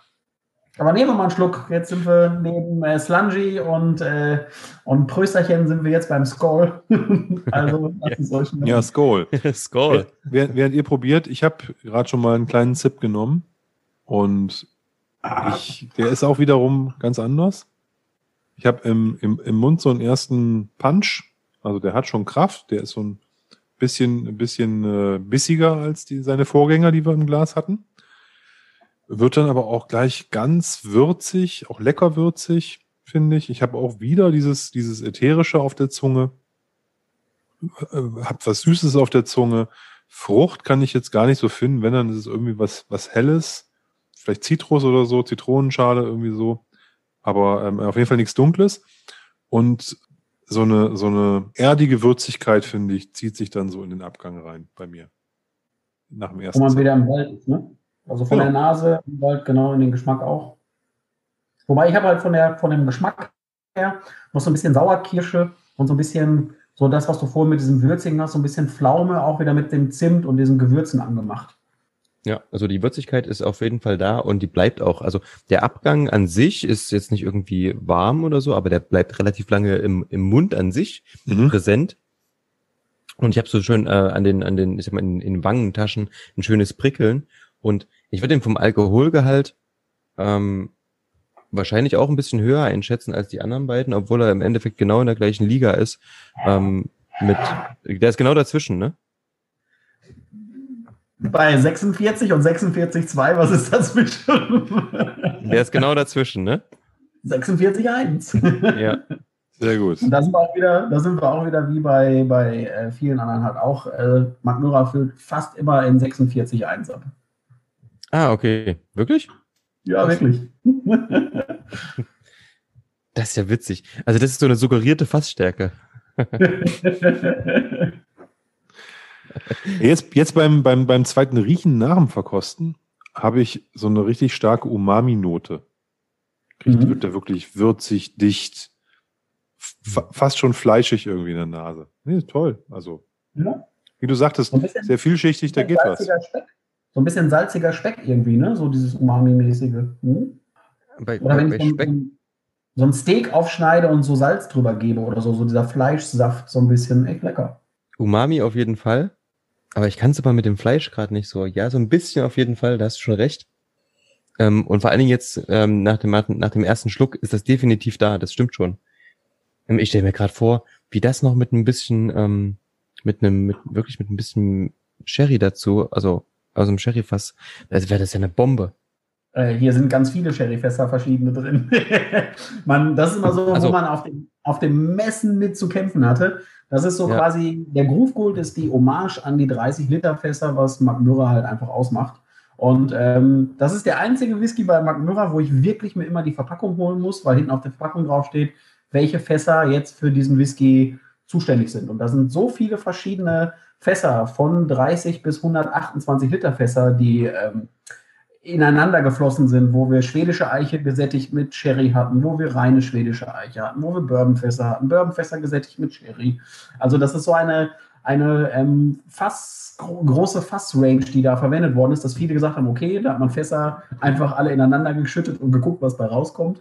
Aber nein, die, die Angela, die ist nicht umsonst auch äh, Master Blenderin of the Year schon gewesen und ähm, ist eigentlich eine, eine absolute super Nase und auch was den Geschmack anbelangt, also die wusste, was sie da tut, ähm, dass sie halt quasi so ein Geschmackserlebnis für den, für den Konsumenten da, dahin gezaubert hat. Und ähm, ja, also ich finde, der läuft leider ab und an immer mal so ein bisschen unter dem Radar, weil es jetzt kein Glühweinfass war oder kein, ähm, keine Ahnung, kein grüner Teefass oder jetzt nichts Besonderes, sondern einfach nur wirklich verschiedenste Fässer miteinander vermehlt. Und ähm, ich liebe den. Also ich habe, das ist ein Whisky, wo ich immer eine Flasche von zu Hause haben muss, weil ich genau auch dieses Würzige und dieses Aromenspiel Spiel mag. Und ähm, ja, aber ich gebe dir recht, vielleicht einen kleinen Ticken mehr Sherry und der würde noch besser sein. Ja.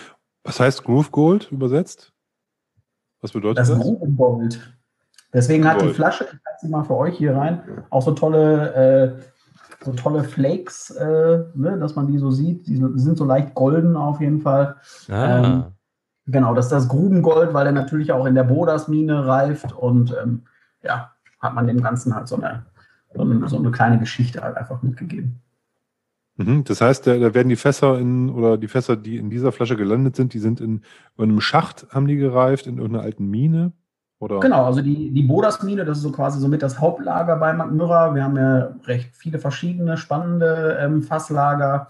Ähm, oft alte Gebäude, die ähm, keine Verwendung mehr hatten, die man wieder zurück ins Leben gerufen hat, wie mal ein altes Schloss zum Beispiel oder eine, eine, eine alte Funkstation aus dem Weltkrieg und so weiter und so weiter. Und hier ist es halt eine alte Mine, ähm, die man quasi erworben hat, wo man halt unter Tage den alten Stollen benutzt, wo da die verschiedensten Whiskys drin reifen. Wird ja relativ häufig jetzt gemacht, oder was? Man hört das ja ab und zu mal jetzt auch bei anderen Brennereien, die das. Warum auch nicht, ne? Da ist Platz, die werden nicht genutzt. Das ist äh, ein blei- gleichbleibendes Klima, ist eigentlich Das perfekte der Punkt. Lagerbedingung. Genau, also ideale Lagerbedingungen, je nachdem wie tief die, die Geschichte ist, hast du auch einen kleinen Ticken mehr Wärme wieder als, äh, als in den Warehouses. Du hast nichts großartig Schwankendes, du weißt, wenn du äh, quasi experimentell das mal vier, fünf, sechs Jahre äh, getestet hast, wie sich das auf den Whisky auswirkt, kannst du genau sagen, nach so und so vielen Jahren hast du den Geschmack in, in dem Whisky oder so reifen die Whiskys da drin. Also einfacher mhm. kann es eigentlich nicht sein, um die Qualität äh, von, von verschiedenen Whiskys bestimmen zu können. Sehr cool. Ähm, ich bin auf jeden Fall, ist das ein Produkt, was dauerhaft verfügbar ist oder ist das irgendwie das auch eine Sonderedition? Also tendenziell sind ja die saisonalen Abfüllungen und so weiter immer irgendwie limitiert. Also wie, wie streng limitiert, das ist ja immer so ab 15.000, 35.000 Flaschen. Äh, der Johnny Walker, äh, White Walker ist auch streng limitiert äh, auf 35 äh, Millionen Flaschen oder so. ähm, ja, also eigentlich ist es eine saisonale Abfüllung, aber der ist aktuell immer noch verfügbar. Also ist einer, der ist jetzt nicht so wie ein, wie ein Blomstertit, der irgendwie innerhalb von, von drei Monaten sofort ausverkauft war und jetzt muss man das Zehnfache irgendwie hinlegen für eine Flasche, sondern der ist aktuell noch verfügbar, zum Glück, weil ich sage auch da nicht, äh, nein, wenn meine Flasche leer ist, kommt auch wieder eine neue auf jeden Fall in meinem Regal. Verstehe ich. Sehr schön. Ja, der kann was. Ist gut. Sehr gut. Der gefällt. Ja, wandern wir, wandern wir noch ein bisschen weiter. Ich bin ganz gespannt, was ihr jetzt sagen Ganz, werdet. ganz kurz, bevor wir das machen. Du ja, hast gerne. jetzt ja, ähm, du hast jetzt ja uns äh, drei Whiskys präsentiert, für die du auch jeweils Brand Ambassador ist, bist. Ja. Zum, zum, zum Verständnis für einen Laien wie mich, kann man für verschiedene Brennereien ohne Interessenkonflikt dann arbeiten oder wie muss ich mir das vorstellen? Wie kriegst du sowas organisiert? Äh, was bedeutet das, wenn du jetzt sagst, irgendwie, ich hab jetzt, ähm, bin einmal für Loch Lomond unterwegs, einmal für Magmyra und einmal für die Sauerländer. Wie muss, wie muss man sich das so vorstellen? Also das Schöne ist schon mal, dass wir drei verschiedene Länder haben. Das heißt, ein Schotte mit einem Schweden, mit einem Deutschen hat für mich per se, äh, kommt man sich da nicht ins Gehege. Und ähm, von daher kann ich einmal das Traditionsland Schottland ähm, kann ich ähm, darstellen. Ich kann einerseits die innovativen Schweden mit ihren 30 Liter Fässern und auch ausgefallenen äh, Fassprojekten, wo ich ja selber auch äh, ähm, hinterstehe für das, was ich auch als unabhängiger Abfüller mache. Und auf der anderen Seite habe ich die Nähe zum Sauerland, ähm, quasi Heimat verbunden, Deutschland. Ähm, ist es eine Brennerei, wo ich auch hinterstecke, wo ich quasi die Brennerei seit Stunde Null eigentlich mit, äh, mit begleite. Und auch schon bevor ich bei Mark Müller oder auch bevor ich bei der Sauerländer Edelbrennerei war, ähm, als, als Brandambassador, war ich in die Produkte schon verliebt und habe die quasi von Anfang an, habe ich äh, diese Whiskys auch äh, schon verkostet und dann kam so ein zum anderen, man hat sich kennengelernt und äh, irgendwann kam so das Thema auf, hast du nicht Lust, äh, Brandambassador für uns zu werden? Und ähm, dann sagt man natürlich nicht nein, weil wenn man die Produkte schon als normaler Konsument liebt und äh, sich freut, wenn man die irgendwie auf Messen oder zu Hause privat trinken kann, dann ist es ein leichtes, äh, dafür auch dann zu brennen. Und ähm, bei Log Lomond war das ein bisschen anders. Da hatte ich so ähnliche Geschichten wie du auch. Also ähm, hatte jetzt nicht so die positivsten äh, Erfahrungen am Anfang mit Log Lomond. So zu Studentenzeiten hat man natürlich auch nicht einen dicken Geldbeutel, um sich äh, 25, 30 Jahre alte Whiskys zu kaufen, sondern hat man halt die blaue Dose oder mhm. ähm, auch den damaligen 18 Jahre alten, der dann 30 Euro gekostet hat. Das war natürlich ein, ein absoluter Schnapper. Aber man hat schon, schon gemerkt, dass da qualitativ doch ein anderer Background ist als bei vielen anderen Abfüllungen. Und ähm, von daher war das so eine Geschichte. Ich wurde ähm, überzeugt, indem man mir ein Sample-Paket von den aktuellen Abfüllungen geschickt hatte und ähm, ich zu Hause saß und gesagt habe, okay, probierst du den mal, hast, hab dann auch die Preisliste dabei gehabt und dachte mir so, okay, das Ding kostet 10, 12 Euro die Flasche, das kann nicht sein. Und dann habe ich einen Schluck genommen und war von dem begeistert und dachte mir so, okay, wenn dieser 10, 12 Euro Whisky, wenn man den mit dem Johnny Walker Red Label vergleicht, schon so enorm viel mehr kann, was muss da jetzt noch kommen? Und dann habe ich dann die, die 312er und so weiter und so weiter getestet und ich war, von dem Abend an war ich einfach äh, verliebt in Loch Lomond. Und ähm, als ich dann die Brennerei mir angucken durfte, von außen war es so wie Ruhrgebiet, Industrie, äh, Charme, dachte mir so, hier bin ich zu Hause. aber äh, das Tolle war dann in der Brennerei selber zu sein. Und ich habe schon viele Brennereien von innen gesehen, aber das war für mich die spannendste und spektakulärste Brennerei aufgrund der verschiedenen Brennanlagen, aufgrund der Technik, die da ähm, verarbeitet worden ist. Und ähm, ja, das war da, wo man mich dann komplett mit äh, gecatcht hatte und ähm, wo, ich, wo ich auch wusste, wohin der Weg gehen wird, auch qualitativ weiterhin. und worauf man Wert setzt, mit einer eigenen Küferei, mit allem drum und dran. Es gibt viele Brennereien, die machen einen riesen Tram-Tram darum, um, um draufzuschreiben auf ihr Label, wir benutzen nur schottisches Malz und wir nehmen kein finnisches oder äh, deutsches Malz oder sonstige Geschichten. Und da steht es einfach irgendwo klein auf dem Etikett und man macht da kein, kein Brimborium drum und sagt so, wir haben jetzt eine Abfüllung, wo nur schottisches Malz verwendet wird. Nein, da wird immer nur schottisches Malz verwendet. Und das finde ich halt schön, dass so ein bisschen einfach Understatement mit dabei ist und man nicht jeden Marketingpunkt noch irgendwie ausreizen muss und sagen muss, das ist jetzt eine absolut besondere Abfüllung, weil da irgendwas Tolles mit gemacht worden ist, sondern nein, äh, probiert's, schmeckt's euch, dann kauft eine Flasche, äh, schmeckt es euch nicht, dann probiert den nächsten, weil auch die Vielfalt bei Loch Lomond von fruchtig, würzig, rauchig, ein Single Grain aus 100% gemälzter Gerste, also die Vielfalt an Whiskys, die es da gibt, da ist eigentlich für jeden Geschmack was dabei. Und das merke ich auf den Messen immer, wenn äh, Leute sagen so, nee, ich mag keinen Loch Lomond, dann sage ich, komm, wir machen mal ein kleines Mini-Tasting, so mit euch auch, probiert mal die verschiedenen Qualitäten. Und dann ist eigentlich immer ein Whisky von vier, fünf verschiedenen Geschmacksrichtungen dabei, wo man sagt so, oh, der ist aber echt lecker. Und wenn du dann noch sagst, der kostet 35 Euro oder so, dann sagen die Leute, ach komm, ich nehme ein Fläschchen mit, das ist kein Problem. Mhm. Und äh, das macht halt Spaß und so kommt man noch nie in einen äh, ähm, ja, Vertretungskonflikt, weil die drei halt komplett unterschiedlich sind, unterschiedliche Länder und ähm, ja. Nee, sehr gut, sehr gut. Würde ich sagen, gehen wir ein bisschen weiter, oder? Ja, sehr gerne. Jetzt habt ihr mal was von mir im Glas. Du brennst auch selber, nein. Ich brenne dafür, so sieht's aus. Nee, tatsächlich habe ich auch schon das ein oder andere Mal natürlich an einer, einer äh, Brennanlage gestanden, weil ähm, ich finde es immer ganz wichtig, dass man Produkte, die man selber vertritt, ähm, auch mal produziert haben sollte, dass man die Handgriffe gemacht hat. Ähm, so versteht man halt auch wesentlich mehr von dem Destillat und weiß auch, äh, was der Brennmeister an Arbeit da reinsteckt und auf was man achten muss, auf welche kleinen Kniffe. Und das finde ich immer ganz wichtig, damit man auch seine eigenen Produkte wesentlich besser versteht. Was ist denn deine Triebfeder, selber Whisky rauszubringen? Also das liegt natürlich alleine schon äh, im Namen gelegen, ähm, Alchemist. Und ähm, wie gesagt, der Tim hat mich auch schon in Krebsen mit den Fässern kennengelernt, wo ich mal einen äh, Kaffeefass äh, gereiften Loch Lomond äh, damals auch äh, spannenderweise, da hatte ich mit Loch Lomond noch nichts zu tun, ähm, einen 21 Jahre alten Loch Lomond mal in einen Kaffeefass äh, gegeben habe. Ähm, und ich möchte natürlich, ich, ich liebe puristische Bourbonfassreifung oder auch die klassischen Sherryfassreifungen, ganz klar. Aber mir ist halt aufgefallen, es ist sehr viel immer auch von der Aromenschicht gleich gewesen. Und jetzt sind wir hier in Deutschland, ähm, haben wir das gute Glück, wir müssen nicht nur Eichenfässer nehmen, sondern wir können auch Pflaumenholz, Kirschholz oder, oder Maulbeere, das hat man natürlich da auch schon auf der Messe vertreten, dass man halt mit verschiedenen Sachen verschiedene Geschmacksnuancen unterstreichen kann oder neu hinzugeben kann. Und ähm, somit wollte ich einfach mal gucken, was hat noch nie jemand vorher gemacht im Whisky-Business und was kann man umsetzen und wie kann man das umsetzen. Und das habe ich mir so ein bisschen unter anderem auch neben klassischen Sachen natürlich, die auch auf den Markt kommen, ähm, sowas umzusetzen. Und so, so, ein Produkt habt ihr jetzt gerade zum Beispiel auch im Glas. Ich war der Erste, der das, was ihr jetzt gerade im Glas habt, gemacht hat. Dann sag doch mal bitte, was wir im Glas haben. Also ihr habt mein ähm, The Alka Hest im Glas. Alkahest ist quasi äh, die Flüssigkeit, die aus dem Stein des Weisen äh, gewonnen wird und auch äh, wird auch unter anderem die Flüssigkeit des Lebens genannt. Also Wasser des Lebens, Flüssigkeit des Lebens, ist alles sehr nah. Kann ich jedem nur raten, guckt mal Harry Potter.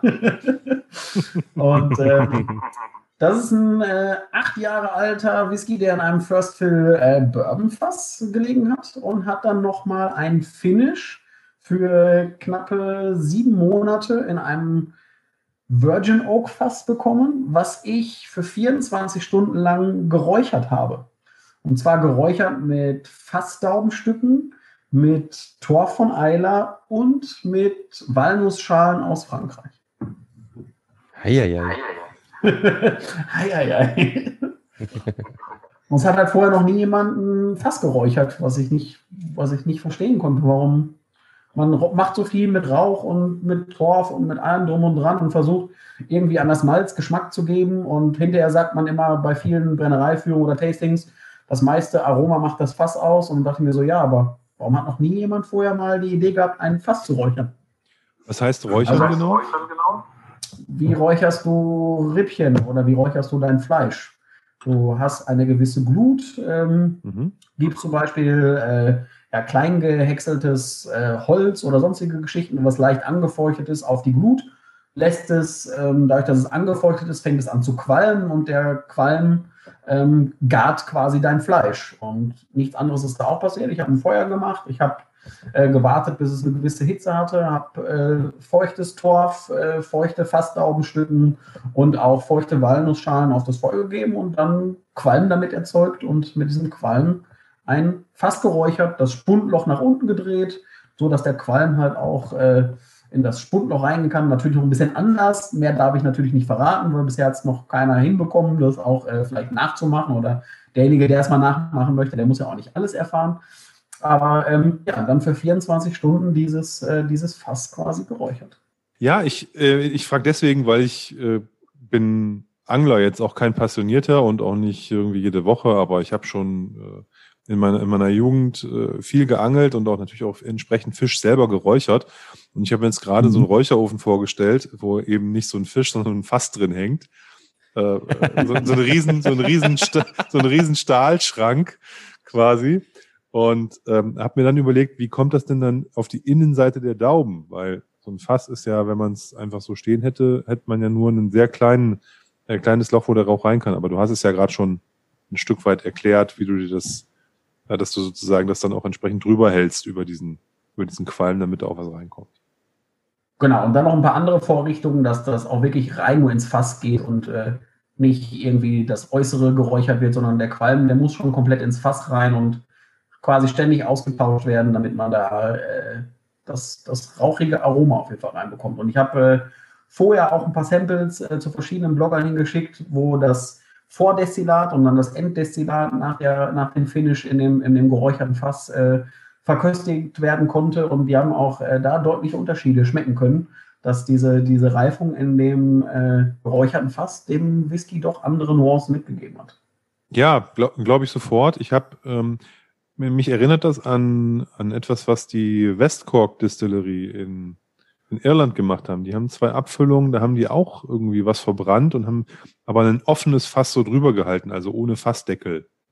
Mhm. Da haben die, einmal haben die, glaube ich, auch äh, Tor verbrannt und einmal so altes Moorholz, was die irgendwo eingesammelt haben. Ja, die habe ich auch, die, die Fässer, genau, ja. ja. Glenn Reef Series. Genau, die Glenn genau. Serie, genau. Die haben aber allerdings äh, wirklich nur so ein Feuerchen gemacht und haben die Fässer dann mal kurz drüber gehalten. Also jetzt nicht in dem Sinne geräuchert, sondern die haben halt dafür aber eben dann ohne Fassdeckel, ne? das Ding also richtig komplett über den Rauch gehalten. Mhm. Also nochmal ein anderer Ansatz. Aber klar, wenn man äh, äh, das ähm, Malz quasi räuchern kann, warum dann nicht auch die Fässer? Gute Idee. Danke. ja, ich habe so ein Buch ich habe so ein Buch mit ganz vielen, ganz vielen Ideen. Von daher äh, bin ich froh, so das eine oder andere noch umsetzen zu können, auf jeden Fall. Sag mal nochmal einen Satz zum Thema Kaffeefass. Muss ich mir vorstellen, du hast Kaffee gekocht, hast das in ein Fass gefüllt und damit das Fass vorbelegt? Das erste Fass war ein 10-Liter-Fass und das war auch ein frisches europäisches Eichenfass, stark getoastet und ich habe zu Hause mit meiner handelsüblichen Kaffeemaschine Kaffee gekocht bis ich 10 Liter voll hatte. Dann war zwei, drei Tage lang konnte der, Fass, der Kaffee da drin bleiben. Danach äh, reagiert der Sauerstoff zu sehr mit dem Kaffee. Erstens wird er bitter, zweitens könnte er schlecht werden. Danach 10 Liter Kaffee wieder in die Badewanne, neue 10 Liter Kaffee gekocht, wieder befüllt und das für einen sehr, sehr langen Zeitraum, damit das Fass die Kaffeearomen annehmen kann. Also immer im Wechsel dann, ja, okay, weil Kaffee natürlich ja ähm, Naturprodukt, kein Alkohol drin und dann wahrscheinlich wirklich anfängt schlecht zu werden. Wer das schon mal gemacht hat, ich, ich habe ich hab einen Kleingarten und habe irgendwann im Sommer mal vergessen, meine Kaffeekanne auszuspülen. Ähm, das macht keinen Spaß dann. Ja. Kaffee mit Bart, sage ich dann immer. ähm, das stimmt, das stelle ich mir dann ähm, natürlich ähm, den, den, den Zeitpunkt dann auch äh, abzupassen ähm, dass man es wirklich ein bisschen drin lassen kann, bevor man dann wieder neuen Kaffee kocht. Ich meine, 10 Liter Kaffee kochen, das dauert halt auch mal irgendwie drei, vier Stunden. Richtig. Und noch länger bei 10 Litern und einer kleinen normalen Kaffeemaschine, wo man 10 Tässchen rausbekommt, das äh, dauert, ja. Wenn ich mich, ähm, ich koche meinen Kaffee zu Hause immer mit einem kleinen Herdkännchen. Ähm, das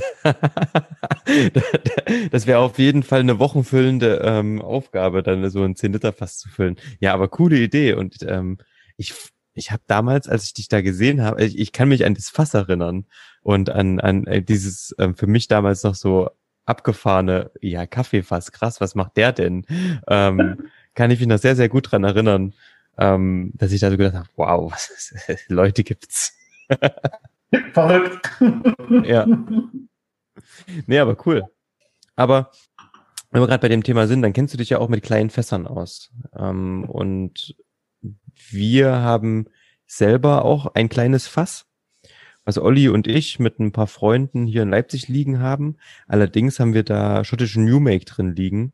Ähm, ist aber auch nur ein 30 Liter Fass. Wie sind denn da deine Erfahrungen so? Wie lange kann man denn sowas liegen lassen? Ist das ein frisches Fass gewesen? Also das ist ein, das ist ein First Fill Bourbon Fass aus der Jim Beam Distillery. Und das haben wir uns klein bauen lassen. Das war ein großes früher. Ähm, da war also mhm. schon Bourbon drin. Und wir haben dann nochmal für ein halbes Jahr ähm, Portwein reingefüllt.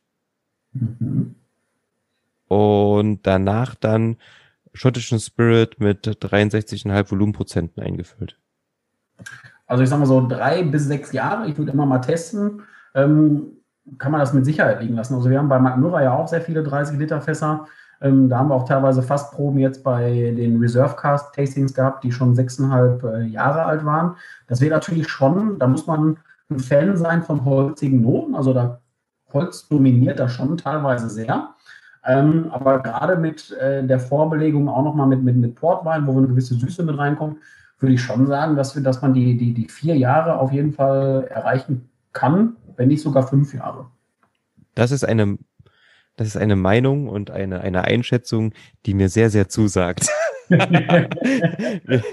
wir probieren immer mal und ähm, wir sind, wie gesagt, wir sind ein paar ähm, Leute, die das zusammen machen im Endeffekt und da, da ist natürlich immer die, die Frage, ne?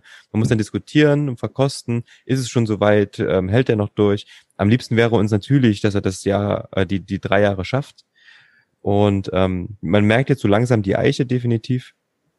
Und ja, wir sind auf jeden Fall gespannt. Aber wenn ich sowas höre, wie gerade so drei, vier Jahre, ich habe auch ähm, Leute gehört, ähm, wir haben letztens bei diesem ähm, Blogger-Treffen online von St. Kilian mitgemacht und mhm. da haben wir auch kurz drüber diskutiert. Da war halt die Meinung bei St. Kilian, die füllen ihre Fässer, die 30 Liter Fässer, die man dort als Privatperson kaufen kann, die füllen zwangsab nach drei Jahren, weil sie dann sagen, wird's halt zu krass.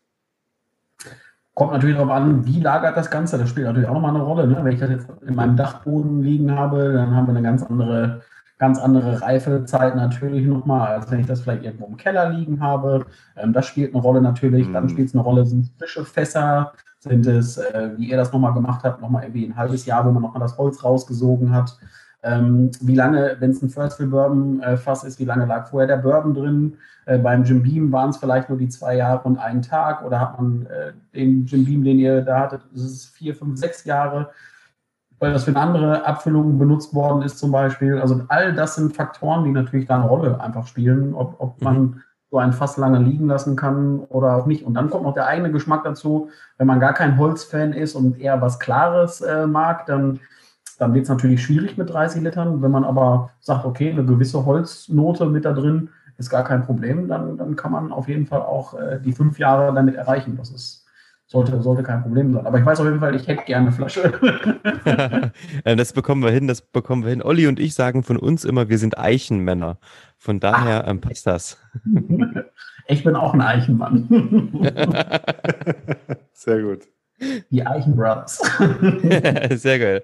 Ähm, nee, ähm, das sind freudige News. Ähm, das ist wirklich cool. Aber dann, also auch mal so eine Einschätzung nochmal von jemandem zu bekommen, der sich natürlich damit äh, mehr auskennt als wir, die hier das erste Mal irgendwie so ein Experiment machen. Ähm, wir haben das im Endeffekt auch nur gemacht, ähm, weil wir mal sehen wollten, wie funktioniert überhaupt Fassreifung. Ne? Ähm, wir haben uns dann den Port rausgezogen, haben den zu Weihnachten abgefüllt, haben dann gesagt, so ja geil, wie, wie gut schmeckt dieser Portwein auf einmal äh, mit dem Fasseinfluss. Und so gucken wir jetzt halt immer, probieren, ziehen Samples. Jetzt vor ähm, einem Monat ungefähr haben wir das letzte Mal ein Sample gezogen. Eine schöne Entwicklung. Merkt denn auch farblich schon, dass der Port auch zugeschlagen hat, oder? Der Porter hat zugeschlagen nach, ich glaube, zwei Wochen. Ja. Also Farbe war sofort da. Mhm. Das ging sehr schnell wir hoffen, also wir glauben, diese, diese, diese, diese Portaromen, die so ja durch das, durch diese Halbjahresbelegung nochmal drin waren, die hat das Destillat schon ziemlich stark angenommen Und jetzt geht das irgendwie eine Schicht tiefer. Jetzt kommen, kriegen wir auch diese Bourbonfassaromen rein, gerade ins Fass. Also ins Destillat Ja. aus dem Fass. Ja. Ja. Perfekt. Also es war, Also, das, hab Geduld, es kommt was Gutes bei raus, bin ich mir sicher. Ja, ja, das ist ja, das kennt man ja schon aus der, aus, aus, aus der Kindheit, aus der, äh, ich glaube, es war Jack Daniels Werbung, wo da diese dicken alten Männer da irgendwo rumsitzen und nur Karten spielen und sagen, wir brauchen Geduld in unserem Job. Ne, wir sitzen rum und warten, gucken zu, wie der Whisky reift. Das ist meine, Genau. mein Job hier. nee, sehr gut. Sag mal, dein, dein, dein ähm, Alka-Hest? Nein, wie heißt das? Sag Ja. mal. Genau, Alka-Hest. Alka-Hest, habe ich richtig ausgesprochen? Wie alt Ja. ist der Alka-Hest? Steht das drauf? Etwas mehr als achteinhalb Jahre. Okay. Als Brennerei steht Glen Schiel drauf. Glen Schiel äh, gibt es aber als Brennerei nicht. Mhm. ähm, ist in der Space Side. Die ursprüngliche Brennerei fängt auch mit Glenn vorne an und äh, klingt e- so ähnlich wie ein, äh, der Reiter und sein Ross, das zweite. Dann weiß Ah, man, was für eine Brennerei sich dahinter verbirgt. Genau, das ist ein ganzes Fass, was ich gekauft habe und ähm, knappe 30 Liter, das ist auch ein 30 Liter Fass, was, was geräuchert worden ist, sind dann äh, in dieses geräucherte Fass umge, umgestiegen und ähm, ja, das ist der erste, der so von meinem großen Fass ins kleine Fass wandern durfte und dann mit dieser Aromatik abgefüllt wurde. Mhm. Und hast du das dann, ähm, im Endeffekt machst du das dann so, du hast quasi ein großes Fass davon jetzt gekauft, ähm, hast jetzt einen Teil in das geräucherte Fass und gibt's dann quasi noch andere Expressionen davon, die dann in versch- verschiedenen anderen Fässern, du hast quasi ein Ausgangsprodukt und dann kann man im Endeffekt eine, eine schöne Reise machen durch die Welt der Fässer. Genau, nur das Problem ist, dass es wahrscheinlich für die Konsumenten äh, immer ein bisschen dauern wird, bis dann die, die, die nächste ähm, Expression davon auf den Markt kommen wird, weil ich schon zum glücklich, glücklich bin, sehr viele Fässer mittlerweile zu haben, so dass es mal äh, dann auch wieder mal ein Glen Schiel sein wird, aber der kam jetzt ähm, im, im März raus, von daher gehe ich davon aus, dass der nächste Glen Schiel vielleicht in zwei Jahren oder so dann äh, auf den Markt kommen wird, weil viel bleibt natürlich dann auch immer erstmal in dem großen Fass zurück. So kann es in dem großen Fass mit ein bisschen mehr Sauerstoff äh, auch äh, deutlich auch noch mal ein bisschen besser reifen und vielleicht auch ein bisschen mehr äh, an Alkohol noch verlieren, weil wir haben jetzt hier 59,7 Prozent im Glas. Trotz nach den achteinhalb Jahren hat er noch einen ordentlichen Wumms. Und bevor der ins Fass gekommen ist, hatte der noch 62,4 Prozent. Das heißt, er hat in dem 30-Liter-Fass in den knapp äh, acht Monaten hat er knappe drei Prozent an Alkohol verloren. Oh, wow. Die Nase war am Anfang für mich ähm, im Übergang vom Mark Myra zu dem hier sehr, sehr fordernd, muss ich sagen. Ähm, Mhm. Die Süße war auf einmal weg. Diese, also der Mark Myra hat eine deutlich intensivere Süße gehabt und ich muss mich wirklich kurz ähm, mit der Nase hier dran gewöhnen und mit der Zeit ist der hier aber echt schön. Ähm, der, der, der zeigt schon, dass er ein relativ, also man merkt definitiv, dass er mehr als 46 Volumenprozente hat in der Nase. Man muss aufpassen, dass man nicht ganz so nah rangeht. Ähm, aber der, der sticht nicht irgendwie, ne? Ähm, der ist ein bisschen herber, finde ich, in der Nase. Mhm. Ähm, und ja, also diesen Rauch, so, so, so, so leicht habe ich den defi Also das ist jetzt keine, nicht vergleichbar mit einem Heavily Peated oder irgend sowas. Definitiv nicht. Aber das ist unterschwellig, gibt ja eine Nuance dazu, die den halt im Endeffekt komplexer macht, ne? Und das ist der Punkt. Also, ähm, mich hat auch jemand ge gefragt, so, oh nee, da, da wurde mit Rauch gearbeitet, dann muss das ja auch sowas, also ich hasse äh, rauchige ähm, Peated Whiskys. Ich so, nee, nee, das hat damit rein gar nichts zu tun, sondern dieses Geräucherte und gerade wenn man den geschluckt hat, dann auch so ein bisschen schwarz, hat man auch so diese, diese, diese leichten Raucharomen, die man quasi so vom, vom Smoken und so. Also man hat definitiv keinen, keinen Rauchcharakter von, von Peated Whisky, weil wir halt kein gerauchtes Malz dabei haben. Mhm. Ja, aber du hast recht, ne? Also wenn man, ich hatte ihn gerade auf der Zunge. Hm, Oh, geht lange runter. Äh, Und der ist ordentlich wärmend, natürlich ähm, mit knapp 60 Volumenprozenten. Hm, Aber ich habe ihn jetzt nicht verdünnt und deshalb auch in keiner Weise irgendwie unangenehm. Und bringt auf der Zunge jetzt eine, eine, eine intensivere Süße, als ich jetzt mit der Nase erwartet hätte. Und ja, man hat definitiv diese Auswirkung vom Rauch. Das hätte ich ja jetzt nicht gedacht. Weil ich habe gerade überlegt, auch die ganze Zeit, als du das vorhin erzählt hast, ne, wie das funktioniert und so weiter. Ja, wie soll denn der Rauch im Fass bleiben? Ja, und wenn du das natürlich, das musst du natürlich über wahrscheinlich über einen längeren Zeitraum machen, dass der da wirklich, wirklich drin bleibt. Das kann ich mir dann schon vorstellen. Ich würde wahrscheinlich das fast zumachen und über Nacht liegen lassen oder so und dann nächsten Morgen wieder einfüllen. Und ähm, dann, also es ist witzig. Also es ist, es ist was, es ist wieder was ganz anderes als die drei davor. Mhm. Ich muss sagen, er hat ähm, nicht wirklich viel Frucht. Wenn, dann würde ich eher in eine Richtung, so eine, bisschen Richtung Stachelbeere vielleicht gehen. Mhm. Ähm, eine leichte Säure, eine herbe, eine herbe Frucht, eine leichte Säure hat er. Mhm. Ja, aber witzig, lecker. Olli, was meinst du? Ich finde, der ist deutlich fruchtiger als die beiden Vorgänger. Also als der Sauerländer und als der Magmyra finde ich hier deutlich mehr Frucht drin. Helle Frucht, ja, ein bisschen säurehaltig, aber das ist erst, was ich gerochen habe, war Frucht. Ähm, und ich, aber ansonsten teile ich das genau. Der ist, der ist, der ist, hat eine, hat eine schöne Würze und äh, durch dieses durch dieses Räuchern, was man tatsächlich nicht als Räuchern wahrnimmt, aber der hat so eine, so eine wenn man es weiß, dann sucht man natürlich diese unterschwellige Note und die ist total schön. Die ist toll eingebunden. Das schmeckt jetzt auch nicht aufgesetzt, so, ne, wie man sich das denken würde, wenn man irgendwie was so, so, so räuchert, sondern es gehört irgendwie auch zu dem, zu dem, zu dem Destillat dazu, finde ich. Passt sehr gut. Was ich sehr, sehr schön finde, ich habe so eine ganz, ganz milde, ja, nussige Note. Also ich vergleiche das immer gerne. Jetzt kommt wieder die Walnusszeit, wenn man Walnussschalen knackt und Co. Wenn man mal an den Schalen riecht, dann sind, schmeckt, oder riechen die auch anders als die einzelne Nuss. Und ähm, wenn man das Vordestillat, also das Ausgangsdestillat und das miteinander vergleicht, dann hat man wirklich so diese, diese um die Walnuss ist nochmal so eine Haut drumherum, wenn man die knackt. Und wenn man das auf dem Mund hat, hat man auch genauso diesen Geschmack. Was ich sehr spannend finde, dass das durch das Räuchern dieser Nussschalen auch so eine leichte nussige Note in dem, in dem Whisky entstanden ist. Also da, das war auch eins, was mich verblüfft hat bei, der ganz, bei diesem ganzen Experiment, dass man durch dieses Räuchern so eine leichte nussige Note einfach mit mhm. auch noch dabei bekommen hat. Und ja. ich kann, ich habe es gerade schon gemacht. Probiert es mal aus. Nehmt mal, wenn ihr die Möglichkeit habt, ein kleinen paar Tropfen Wasser mit hinzu. Dann äh, kommt noch mal das, was Tim gerade so ein bisschen vermisst, so diese Fruchtigkeit noch mal mehr dazu. Also ich habe sie genauso wie du jetzt schon sehr präsent, so diese grüne Frucht und auch so diese spritzige, so diese Stachelbeermäßige.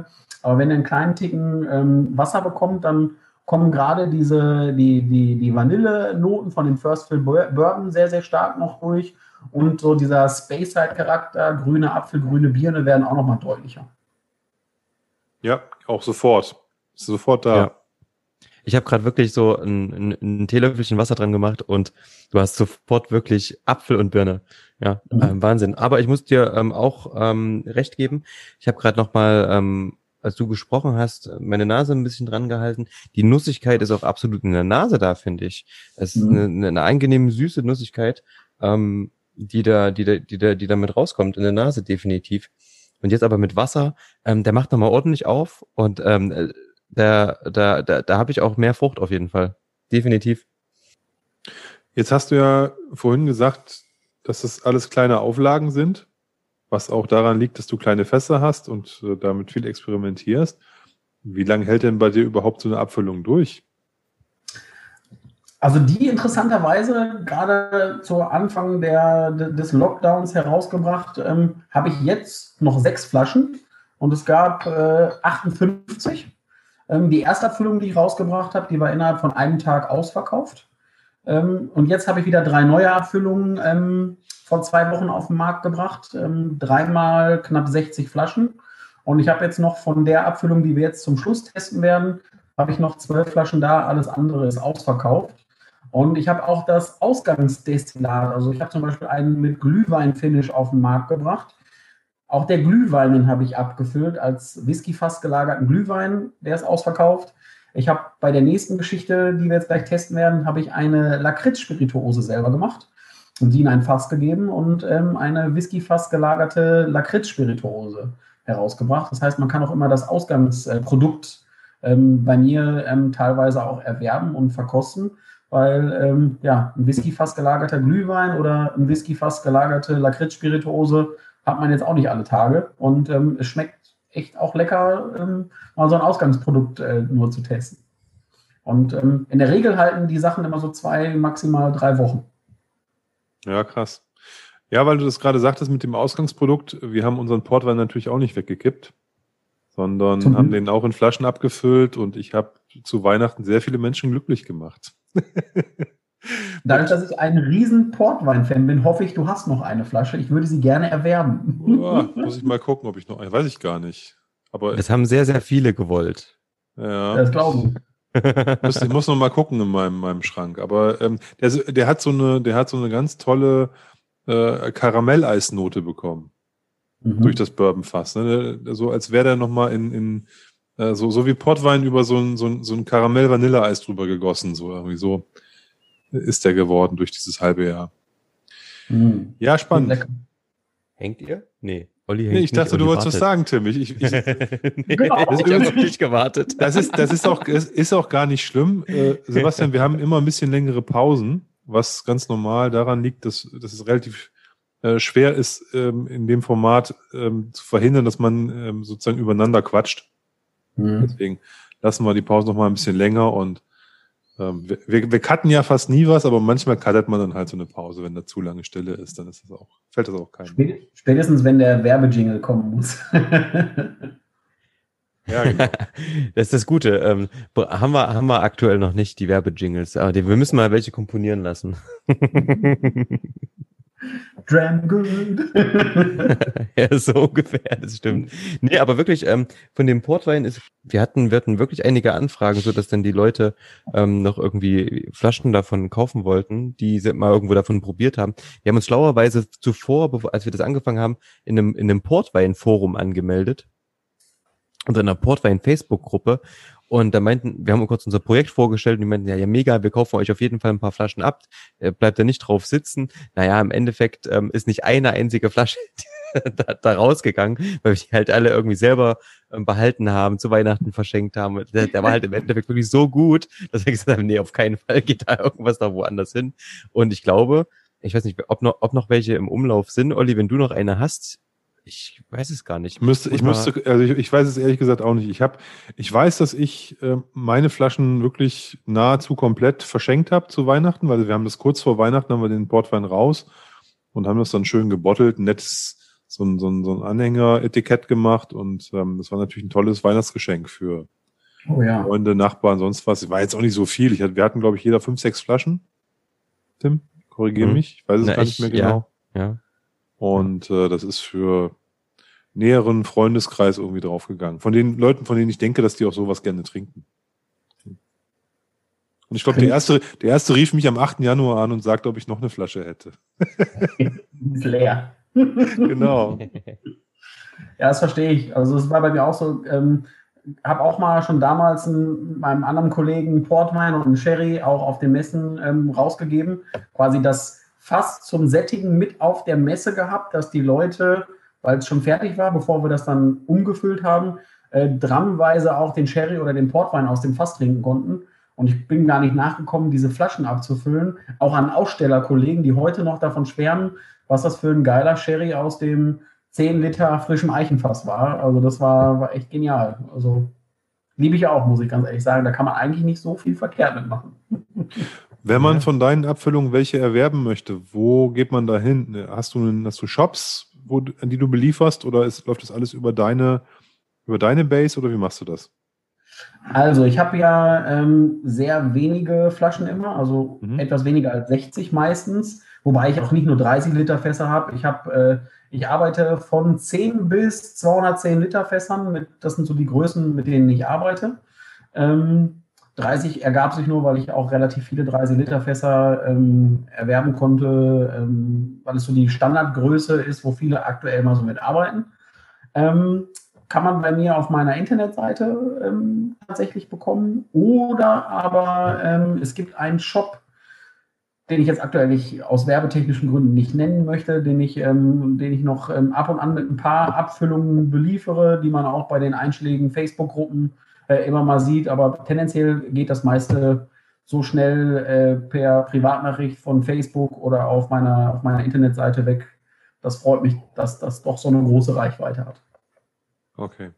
Also, liebe Hörer, die, ähm, die Internetseite vom Sebastian, die packen wir mit in die Notes zu der Folge, dass ihr da direkt auch draufklicken könnt, wenn ihr dann was vom Sebastian mal verkosten möchtet. Oder mich einfach bei Facebook anschreiben, da findet man mich auch sofort. Sehr gut. Das mache ich, packe ich mit in die Shownotes, genau. Die Shownotes, das ist jetzt, der Begriff ist mir gerade nicht eingefallen, die Shownotes. Gut, gehen wir zum ein, ein Gläschen nochmal weiter zu dem äh, guten lateinischen äh, Cupam Fumi Transmutatio des Adepten Meisterwerk. Und ähm, zwar ist das äh, Cupam Fumi Transmutatio heißt äh, transformierter rauchiger Whisky. Und ähm, wir haben hier einen äh, Peated Whisky von einer deutschen Brennerei, und zwar von Hubble.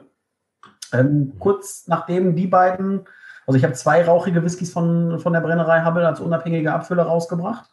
Und ähm, eine Woche später haben die ihren ersten eigenen rauchigen Whisky rausgebracht. Das heißt, ich durfte sogar eher von denen einen rauchigen Whisky auf den Markt bringen als sie selber. Das fand ich ganz, ganz spannend.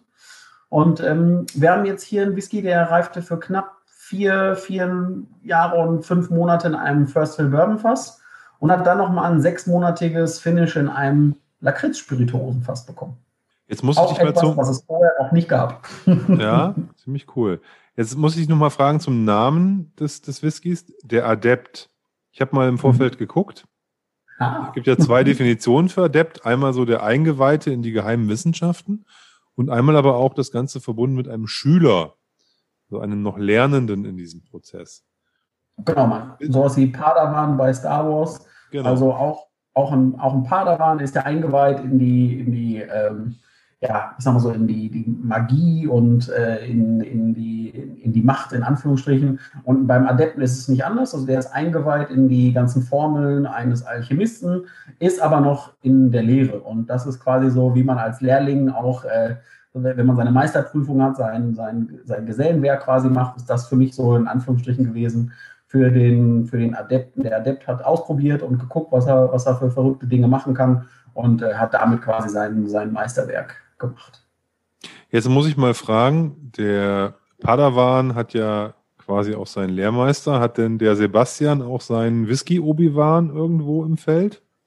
Oder? In, in dem Sinne muss ich jetzt ganz ehrlich sagen, äh, nicht. Also das sind eigentlich alles Sachen, die ich mir selber beigebracht habe oder selbst Ideen einfach, die in meinem wirren Kopf entstanden sind, äh, wo, wo, man, wo es wirklich dann meistens so ist, äh, wenn man nachts wach wird und sagt so, oh, da ist eine Idee, das muss ich irgendwie umsetzen oder man hat solche Gespräche wie wir, äh, wo man irgendwie sagt, so, okay, man macht mal äh, im, im, im, Vorgespräch, man macht mal äh, einen russischen Whisky im Matroschka-Pass. das äh, könnte vielleicht eine Idee sein, die auch irgendwann mal umgesetzt wird, was sehr, sehr, sehr, sehr äh, spannend einfach ist. Und manchmal ist es so, es kommt, man, man spinnt ein bisschen rum äh, an so einem ähm, Abend, man hat irgendwie eine Schnapsidee und ja, am nächsten Tag sitze ich da und versuche das umzusetzen.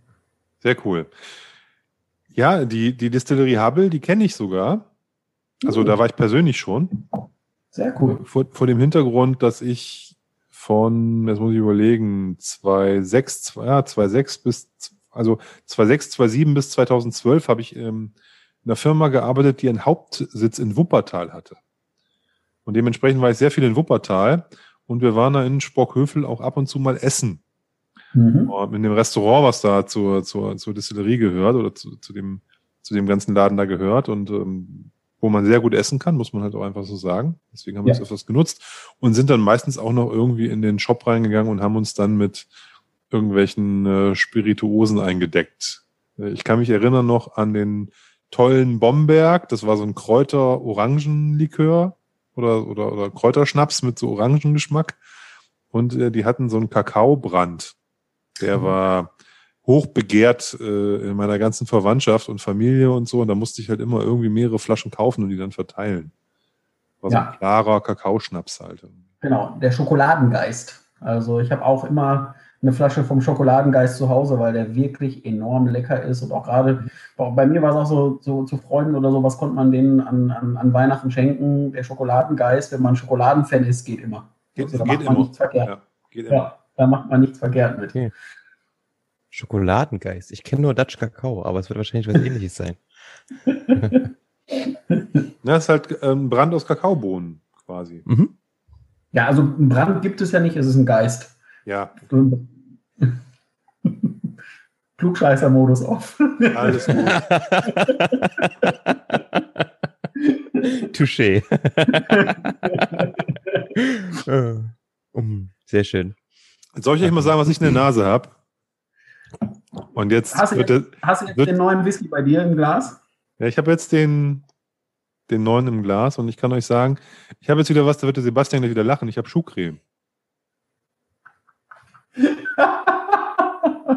Das ist bei mir aber was Gutes. Also Okay. ich, ich bin, ich, ich habe, also ich will nicht sagen, Schuhputzen ist ein Hobby von mir, das klingt jetzt irgendwie komisch, aber ich mag Schuhe putzen. Ich mag, also ich mag den, das, das, das Auftragen von Schuhcreme auf schwarze Schuhe, also sch- schwarze Lederschuhe.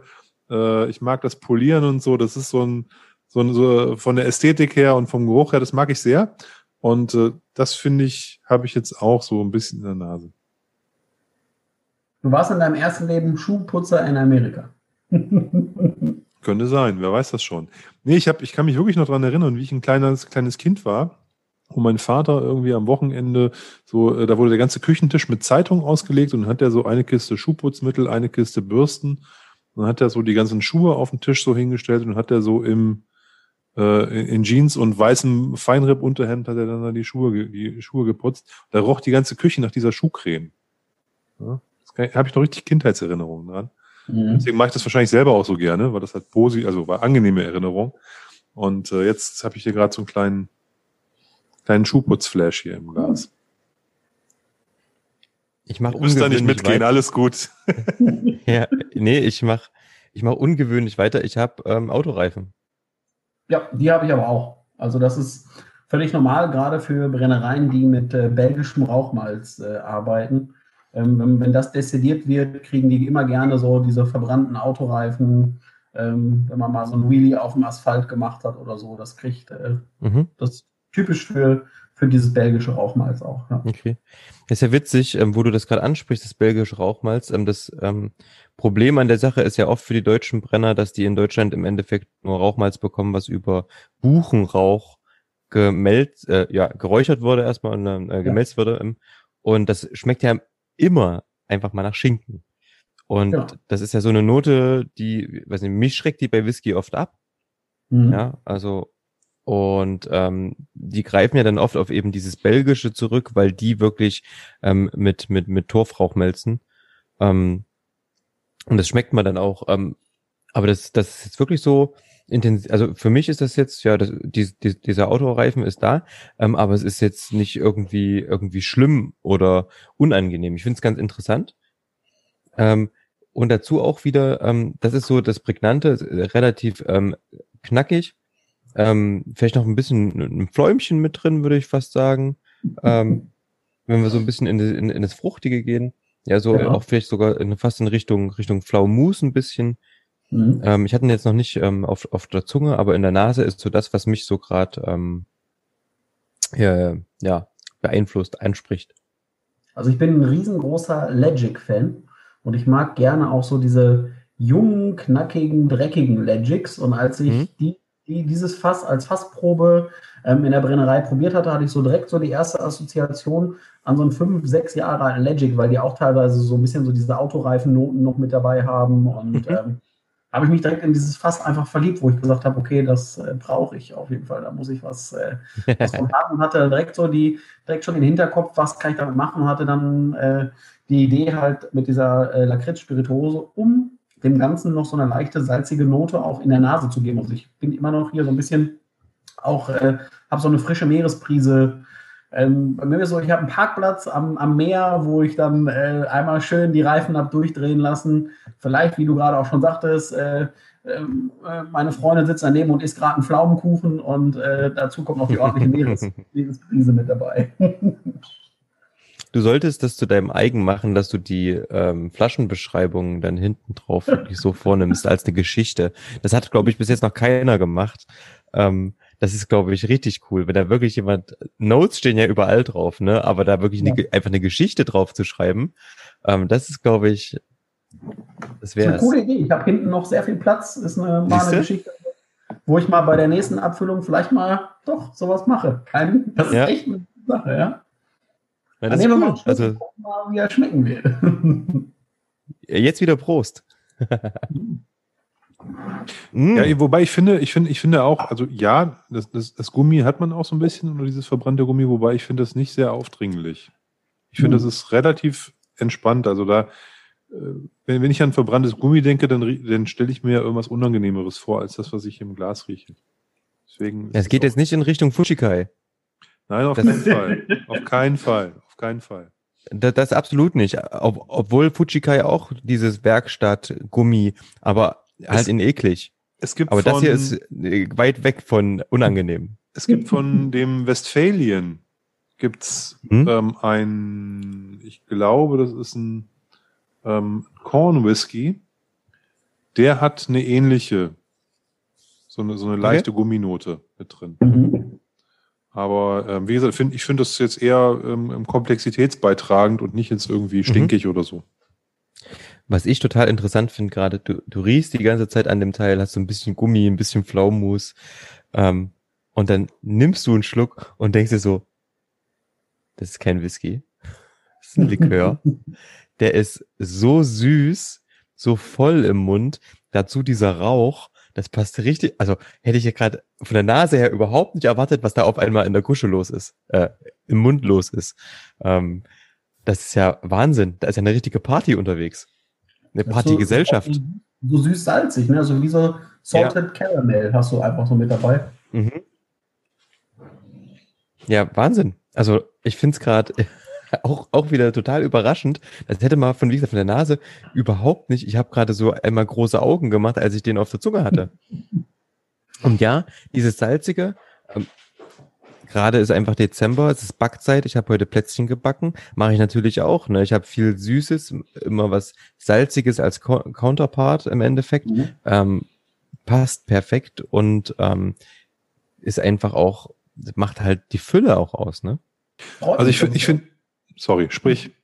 Kein, kein Ding. Ich habe gesagt, freut mich, dass es so, so gefällt. Und auch vor allem so diese, diese Beschreibung mit der Party im Mund und so finde ich echt sehr, sehr cool, weil es passt einfach.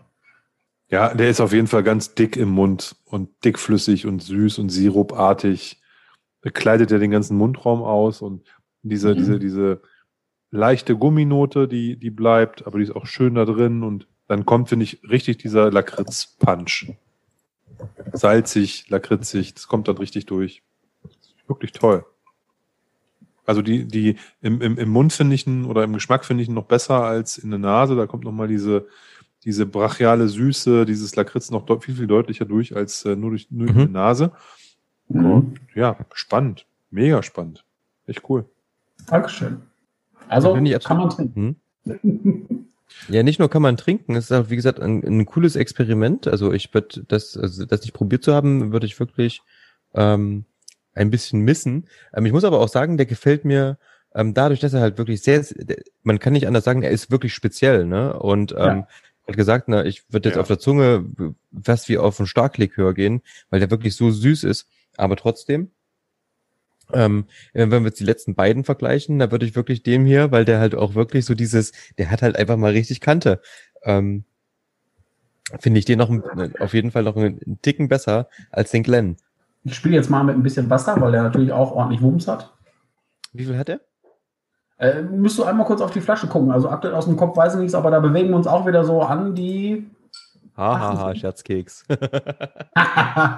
okay, habe ich es äh, nicht beigeschrieben. Dann muss ich mal einmal ganz kurz eben fix äh, in meine Unterlagen rangucken, weil ich habe nämlich mir auch meine Flasche äh, rausgesucht, wo ich nämlich nicht äh, draufgeschrieben habe, wie viele Prozente das ganze Ding hat. ah, okay. Aber es dauert keine drei Sekunden, dann habe ich es gleich und kann euch sagen, wie viele Umdrehungen das gute Stück hat. Ja, mit ein bisschen Wasser bei, da ist er wirklich, ähm, macht er noch mal auch in der Nase äh, ein bisschen auf. Ich sehe ja gerade auch so ein, so ein bisschen, ist ja dann, ist das denn German Mist? Das ist German Mist. Im- im- im- Also der hat, der hat 63,9. Ja, das dachte ich mir gerade. ähm, aber wir haben ja gerade pur probiert, also auf 63 hätte ich nicht geschätzt. Nee. Von dem, was ich jetzt auf der Zunge hatte, weit entfernt. Da wäre ich, ich wäre irgendwie in die mittleren 50er gegangen. Ähm, 63,9, nicht übel. Und aber wie gesagt, guck mal, gerade mit ein bisschen Wasser ähm, wird er richtig schön trüb. Ähm, echt cool, witzig. Das ist der Punkt. Ich habe mal geguckt, ähm, als ich dann aus dem Fass geholt habe, um zu probieren, habe ich nämlich auch dann mal mit Wasser verdünnt. Man dachte mir so, okay, das erinnert mich so ein bisschen an den Very Cloudy Abfüllung. Also ich hätte mhm. auch eine Very Cloudy Abfüllung äh, rausbringen können, auf jeden Fall. Mhm. Und mit Wasser wird der nochmal voller. Dann tritt mhm. die Süße ein bisschen zurück. Ähm, und hier wieder ein bisschen Umami mit rein. Also der Geschmack wird voll. Das Salzige wird mit Wasser ein bisschen intensiver sogar noch. Mhm. Ähm, gefällt mir mit dem, mit, mit dem, ich habe jetzt wie gesagt auf so, ich habe so, keine Ahnung, anderthalb CL im Glas, habe da ein Teelöffelchen Wasser drauf gemacht. Das ist perfekt. Macht ja richtig Spaß. Echt cool. Und jetzt kommt noch mal ein bisschen anders, ne? Also dieses mhm. Autoreifen geht ein bisschen mehr weg. Du kriegst ein ja. bisschen mehr so eine Lagerfeuer-Romantik, finde ich, mit mhm. im Mund. Also ich, eine schöne, ganz leichte Bitternote dazu.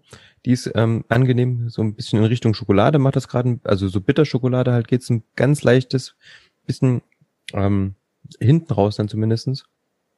War ähm, der vor dem Finish auch schon so voll und cremig oder ist das auch ein Teil des Finishes, was da sozusagen dazu gekommen ist? Also der hatte vor dem Finish gar nichts von der Cremigkeit. Also du hast wirklich Vanille gehabt, du hast eine gewisse fruchtige Komponente gehabt, auch so ein bisschen so ja, grüne Apfel, grüne Birnennoten auf jeden Fall mit dabei gehabt, aber Vanille war deutlich ähm, vorherrschend und du hast eine leichte ähm, holzige Bitterkeit schon gehabt nach den, nach den viereinhalb Jahren in dem First Fill Bourbon Fass. Und ähm, aber ich habe, also durch dieses, der, der Fassprobe war mir direkt klar, okay, Bums, da passt ähm, dieses, ähm, dieses Lakritzige einfach mit dazu, weil diese Autoreifennote, dieses Dreckige, das war noch ein bisschen mehr da. Ähm, das Einzige, was der hatte, der hatte ähm, von, von der Konsistenz im Mund her ein bisschen so eine so was Cremiges einfach, weil, weil man natürlich bei der Destillation schon ähm, ein bisschen mehr Richtung Nachlauf geht, wo mehr so die öligen Komponenten auf jeden Fall herauskommen. Er hat es aber auch wirklich nur von, von, von der Haptik im Mund gehabt. Und nicht so, auch wenn du die Aromen im Mund hattest, hast du nicht das Gefühl gehabt, dass das für mich persönlich zusammenpasst, ob du jetzt einen Vanillepudding oder sowas im Mund hast. Und das hatte jetzt mit der Lakritz-Spirituose, hat das irgendwie für mich persönlich äh, auf jeden Fall ein rundes Ergebnis äh, bekommen. Und nochmal Amen, wie vorhin schon. Ähm, das passt echt gut zusammen. Also ist eine schön, also auch die Idee ist natürlich cool und das finde ich auch das Witzige dann und auch das, glaube ich, das, das, das Schöne dann auch am, am, am, am, deutschen Whisky, dass man da halt so viel dann experimentieren kann, ähm, dass man diese Möglichkeiten hat. Es also war zwar wahrscheinlich schon ein Eichenfass an sich, ähm, aber hättest du ja nicht machen müssen, oder? Genau, also das war auch ein, ähm, das war ein ähm, kein First Bourbon Fass, sondern das war eine, eine andere Eichensorte mit ähm, vorher schon Whisky belegt. Und ähm, ja, war ein, ein, ein First Fill Eichenfass in Anführungsstrichen. Und ähm, wurde dann halt mit der Lakritz-Spirituose, weil da schon das meiste an Holz einfach in den vorigen Whisky übergegangen ist, ähm, dachte ich mir, okay, einerseits gibt es ja auch die Lakritz-Spirituose zu kaufen. Die hat, ähm, doch, es war, natürlich war es ein ähm, rede totaler Unsinn, äh, bei, dem, bei der Lakritz-Spirituose, weil man, wenn man drei Sachen auf einmal rausbringt, dann kommt man mal durcheinander. Ähm, die Lakritz-Spirituose, die lag in einem äh, Virgin American Oak, glaube ich sogar. Das heißt, ähm, wir haben ah. hier frische amerikanische Weißeiche, weshalb die Lakritz-Spirituose nämlich ähm, sehr, sehr schöne vanillige Noten noch bekommen hat, also Vanille und Lakritz. Und ähm, ja, somit kommt eins zum anderen. Aber ich glaube, das Virgin Oak war auch schon vorher belegt. Ich glaube, das Virgin Oak war nochmal eine andere Abfüllung. Aber nagel mich jetzt nicht fest. Alles, alles, alles gut. Mal, alles, alles gut. Wir sind beim fünften Whisky, da kommt man durcheinander. Ja, passt schon. Passt schon. Also, aber, hm? aber halt, ähm, wie gesagt, ich glaube, es war bei der Lakritz-Spirituose Whiskyfass und ähm, Lakritz-Spirituose dann geimpft ähm, in dem Whiskyfass selber für acht Monate und ähm, danach dann der rauchige Whisky wieder mit dem, mit dem Finish. Hast du diese, diese Lakritz-Spirituose auch von Hubble machen lassen oder haben die die gemacht oder hast du die woanders Selber besorgt? gemacht. Selber gemacht? Selber. Mhm. Was heißt das? Du hast dir ähm, Katjes salzige Heringe im Großmarkt so in so einem eine Palette gekauft oder was hast du da gemacht? Ähm, hochwertigen Alkohol, hochwertiges Lakritz, der Rest ist äh, alchemistische, alchemistische Arbeit. Und dann äh, okay. äh, gibt man das Ganze, gibt man das Ganze in ein Fass. Mehr möchte ich dazu gar nicht, gar nicht verraten, weil ähm, wenn man immer so in dieses ganze Technische reingeht, dann nimmt das auch ein bisschen Charme ja, von gut. vielen Spirituosen und so.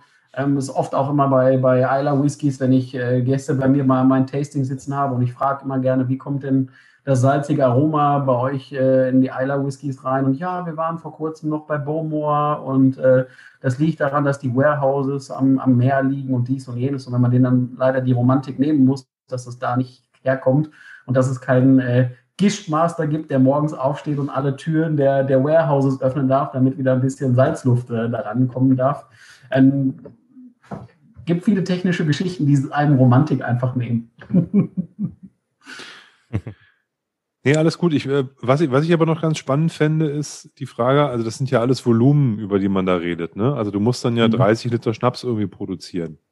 Hast ja. du da irgendwie eine Werkstatt oder nutzt du da irgendwie äh, da die, die, die, die Möglichkeiten, die du bei den, äh, meinetwegen bei Hubble oder so hast? Oder äh, sagst du deiner, deiner Frau oder Freundin so, jetzt das Badezimmer gehört jetzt mal drei Wochen mir oder wie machst du das? Ja, so ähnlich. also letzteres, tatsächlich. Man braucht, genau, man braucht natürlich auch einen Partner an seiner Seite, der äh, das alles mitmacht, weil dann zum Beispiel mal eben irgendwie 200 Kartons mit Flaschen irgendwo rumstehen, die per Hand gelabelt werden wollen, weil dann kommen wirklich die Labels zu mir nach Hause und dann gibt es äh, eine Nachtschicht, äh, wo alle, alle äh, Flaschen gelabelt werden. Und wenn man dann natürlich noch jemand an seiner Seite hat, der sagt, okay, komm, äh, geteiltes Leid ist auch äh, schönes Leid, dann werden wir auf jeden Fall mal einfach die ganze Nacht zusammen labeln. Und ähm, ja, die, die ist auch dafür verantwortlich, weil ich habe echt eine Sauklaue, dass die, die ganzen Label auch per Hand beschriftet werden, damit ihr das auch lesen könnt, weil sonst würdet ihr nicht lesen können, dass das 64, irgendwas Prozent oder so hat. Und ähm, ja, ansonsten ist es so wie mit den Experimenten mit dem Kaffee, mit der Kaffeegeschichte oder so. Das ist alles Sachen, fester stehen, manchmal bei mir irgendwie in der Garage oder im Keller oder ja, ich kann auch einige äh, ähm, Sachen natürlich auch nutzen bei der Sauerländer Edelbrennerei. Da lagern natürlich auch die Haupt, äh, die großen Whiskyfässer oder auch natürlich in Schottland, so wie das viele unabhängige Abfüller natürlich auch äh, machen, dass mhm. wenn man Fass kauft und das soll noch reifen, dann bleibt es natürlich auch erstmal in Schottland liegen. Also gibt viele, viele Möglichkeiten, wo irgendwas von mir liegt aktuell. Sehr gut. Ja, ich kann mir jetzt auch schlecht vorstellen, dass man irgendwie einen 200 Liter fast im Fahrradkeller liegen hat. Vielleicht ein bisschen schwierig. Schwierig runterzubringen, auf jeden Fall. auch ein Punkt, warum man immer mit kleinen Fässern experimentieren sollte. Die kriegt man besser unter, die kann man auch so in den Kleiderschrank mit reinschieben. genau. Schatz, was hast du da? ja, aber 30 Liter ist auch so, ist schon relativ, ist schon relativ groß, ne? Also ja. Ähm, das ist ja trotzdem schon, sage ich mal, so 50 Zentimeter tief und 30 Zentimeter breit ungefähr. Das hat ja schon eine relativ gute Größe. Handlich auf jeden Fall. Und befüllt kann das auch ganz schön schwer werden schon. ja, das stimmt. Das stimmt. Ja. Was ich immer faszinierend finde bei den kleinen Fässern ist natürlich, dass dieser, ähm, der, dass der Angels Share so wahnsinnig schnell geht. Also ist ja abgefahren. Ja, also das liegt natürlich daran, dass du auch eine viel größere Kontaktfläche von der Spirituose selber hast, die natürlich dann auch ähm, einen höheren Sauerstoffkontakt durch das Holz hat, äh, viel, viel wärmeanfälliger die kleinen Geschichten als die großen, großen Fässer und dann ist der ja auch viel, viel größer. Das heißt, ähm, auch mit diesen kleinen Fässern, glaube ich, mit einem Finish länger als ein, als ein halben Jahr bis Jahr, je nachdem, was für Temperaturen wir haben, kann man auch gar nicht gehen, weil so schnell kannst du gar nicht gucken, wie mal eben fünf, sechs Liter weg sind. Und äh, das macht natürlich gerade als unabhängigen Abfüller, wenn man das nicht als Privatprojekt äh, macht, ist das natürlich auch viel Geld, was einfach flöten geht. Das ist halt wirklich einfach so es geht halt wirklich flöten in die Luft einfach so, ne? Das ist krass. Das ist einfach weg. Ja, ähm, aus der Warte betrachtet, wir, wir waren ja letztens auch bei unserem Fass so geschockiert, ne? Das liegt jetzt ungefähr zwei Jahre da drin, das Zeugs. Und ähm, wenn man guckt, so, okay, hier von dem Fass, wenn man so mal einen Finger dran hält, so, da sind einfach mal 15 bis 20 Zentimeter Headspace auf einmal. ja, das geht unglaublich schnell. Ja, Wahnsinn. Von daher, ja, aber dafür auch wenn man damit äh, Geld verdienen möchte, beziehungsweise halt auch äh, von leben möchte, muss man natürlich immer, immer ein bisschen gucken. Ich habe aber auch schon mal ähm, ganz oft Leuten erklärt, zum Beispiel mit dem Kaffeefass oder jetzt auch mit der Lakritz-Spirituose, mit dem selber machen, allen drum und dran. Ähm, ja, da kostet eine Flasche 79 Euro, klingt im ersten Moment auch wieder viel. 0,5er Flasche, wir haben nur einen Whisky, der knapp fünf Jahre alt ist und so weiter und so weiter. Aber die ganze Arbeit mit der Lakritz-Spirituose, das ganze Hin- und Herfahren, die Fässer kaufen, dann auch der Angel Share und allem drum und dran, dann wirklich per Hand labeln, dies und jenes. Das sind alles natürlich Kosten, die auf einen zukommen in dieser kleinen Menge. Die das Ganze natürlich auch exklusiv und, und ähm, auch ein bisschen, ein bisschen teurer machen. Und wenn ich meine Arbeitszeit damit reinstecken würde und, und die irgendwie in, in äh, Stunden rechnen würde, dann würden die Flaschen einen ganz anderen Preis haben müssen. Also das ist dann mhm. wirklich so auch in, in, dem, in dem Segment immer noch so ein bisschen in Anführungsstrichen Spielerei, dass man wirklich sagt, okay, das sind Sachen, da guckt man, dass man den Leuten zeigt, was möglich ist. Aber da geht es dann nicht darum, um damit Geld zu verdienen, sondern da ist es wirklich so, okay, zeigt den Leuten, es gibt ein Kaffeefass, es gibt ein Lakritzfass. Da möchte man so zumindest seine Kosten, die man da reingesteckt hat, möchte man wieder rausbekommen. Aber das ist jetzt nicht so, dass du damit reich werden willst. Ja, okay. Bei dem, was du erzählst, was du da an Aufwand mit betreibst, ist es ja auch schwer vorstellbar, dass äh, da äh, bei den Preisen, die du jetzt auch genannt hast und die ja auch völlig, völlig fair sind, ähm, ähm, dass, dass, dass man davon reich wird, sondern das ist ja eher, wie Tim sagte, Liebhaberei, wenn man es äh, anders formuliert, fast Selbstausbeutung, was es ja nicht ist, wenn man das gerne macht. Aber ja. ähm, das ist, ist, ist dann ja auch Hobby und wie du sagst, ist Freude und, und, und Liebe zu dem ganzen Thema. Äh, dann, dann, dann, dann investiert man das ja auch und dann ist es ja auch nicht wie der Job, wo du von neun bis 17 Uhr dann irgendwie was ableisten musst, um dafür dein Geld zu kriegen. Ähm, von daher äh, völlig fein. Äh, was, was sind denn sozusagen die Sachen, die du in der Pipe hast, was jetzt ähm, in Zukunft an verrückten Sachen noch kommt? Hast du da schon Lust, äh, das eine oder andere nochmal blicken zu lassen, so, dass wir so ein, schon mal so einen kleinen Jeeper kriegen? Also es gibt immer eine lokale Brauerei, mit der ich zusammenarbeite. Das ist Moritz Fiege. Ähm, der andere rauchige Whisky, den ich von Hubble rausgebracht habe, der lagerte zum Beispiel in einem Fass, was ich vorher mit deren Craft Beer, dem Pilzbock, äh, gesättigt hatte. Jetzt arbeite ich gerade wieder an der neuen Abfüllung. Da spielt zum Beispiel ein äh, Eisschwarzbier eine Rolle. Ähm, das bereite ich gerade eben wieder vor. Heißt äh, wirklich von den Kästen, die ich von der Brauerei gesponsert bekomme, die Flaschen umfüllen in PET-Flaschen, das Ganze einfrieren, warten, bis es eingefroren ist, die Flasche umdrehen, sodass der Alkohol, der zuerst wieder verflüssigt, rausfließt. Gucken, dass das Eis zurückbleibt, die Flasche wieder spülen, dass das Eis rausgeht, die nächsten Flaschen reinschütten und so weiter und so weiter, bis man dann ein 30-Liter-Fass damit befüllt hat. Das dauert schon so seine paar Wochen, bis das Ganze vonstatten gegangen ist und es ist viel, viel Arbeit wieder. Aber sowas steht quasi, das wird die, die nächste ähm, November-Abfüllung nächsten Jahres wieder. Ähm, es kommen noch ein paar andere verrückte Abfüllungen, wo ich auch vielleicht mit anderen Brennereien zusammenarbeite, die nicht unter meinem Label, aber in Kooperation mit mir wieder stattfinden werden. So wie zum Beispiel mit der Sauländer Elbrennerei, wo zum Tag des deutschen Whiskys äh, dieses Jahr ein Teefass gefinischter Whisky rausgekommen ist. Ähm, solche Projekte wird es auch äh, als Kooperationsprojekte oder auch als äh, unabhängige Abfüllungsprojekte von mir auch im nächsten Jahr wieder geben. Also Sehr als kleiner cool. Teaser, Teaser, nächste Abfüllung wird äh, eine 02er Flasche, muss eine 02er Flasche werden, weil es nur ein 10 Liter Fass ist. Aber es wird ein Blended Malt Whisky, der erste äh, Blended Malt Whisky, den ich auf den Markt bringen werde. Und zwar wird der Name wahrscheinlich ähm, The Ambassador's Choice heißen. Und ihr habt heute mhm. zuerst drei verschiedene Whiskys im Glas, wofür ich äh, Markenbotschafter bin. Und vielleicht haben diese drei verschiedenen Marken ja was mit dem Blended Malt zu tun. ah, okay. Ja. Genau. Sehr cool. Ansonsten aber höre ich so ein bisschen raus, dass für dich das, was in Deutschland produziert wird an, an, an Whisky, schon auch eine spannende Option ist. Dass du nicht mehr nur sagst, ich muss jetzt in Schottland Fässer kaufen, sondern das klingt jetzt so, weil du auch die, vielleicht die Nähe hast zu den Brennereien, auch mit denen was, was machen kannst, arbeiten kannst, kurze Wege hast und so, dass das für dich auch spannender wird, da was zu tun mit denen. Ne? Genau, also wie ich ja schon sagte, ne, die Qualität, wir haben sehr viele Brennereien in Deutschland, die auch mittlerweile sehr gutes Zeug machen. Ähm, hier bei den Peated Whiskys von Hubble war ich so äh, von überzeugt, ähm, dass ich sofort zuschlagen musste. Und wenn man das Glück hat, auch, ähm, also ich, wir waren ganz am Anfang ja beim Thema Genuss und dass sich das so ein bisschen durchzieht, ähm, äh, achtet man natürlich auch so ein bisschen auf Regionalität. Und das finde ich halt toll. Ich habe äh, einige Brennereien bei mir in der Region, die zudem dann auch noch einfach gutes Destillat herstellen, wo man halt auch sagen kann, okay, regionales Produkt, passt zu mir, schmeckt gut, fülle ich ab oder kaufe ich. Also das äh, finde ich halt ganz gut, dass man sowas halt auch auf jeden Fall machen kann. Und es wird mit Sicherheit noch die eine oder andere Abfüllung äh, in Kooperation mit anderen deutschen, deutschen Brennereien auch geben. Das klingt fantastisch. Ähm, meine Frage, ich wollte im Endeffekt vorhin genauso in die gleiche Richtung stoßen wie Olli natürlich irgendwie. Ähm, was, was, was wird's Neues geben? Und was ich mir als Frage überlegt habe, ähm, ich erinnere mich immer, ähm, dass ich beim, beim, beim Jens Fahr in Delitzsch in seiner Altstadtkneipe immer so eine Flasche gesehen habe, und zwar ähm, den Fischki. Den kennst du bestimmt von Klaus Pinkernell. Ähm, die letzten ja. Flaschen sollten jetzt inzwischen verkauft sein. Äh, wird sowas mal kommen?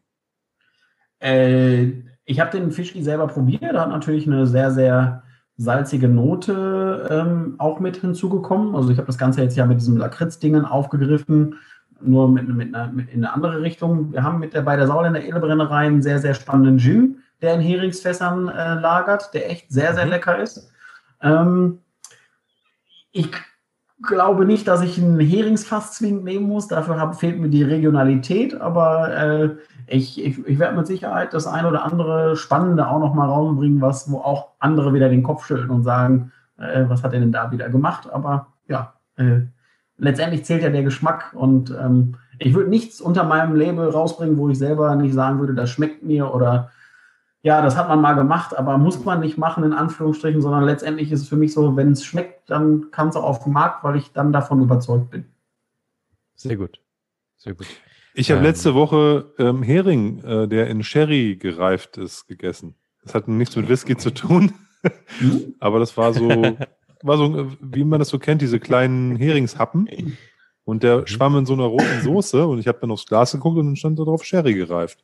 Fand ich auch cool. Auch sehr lecker.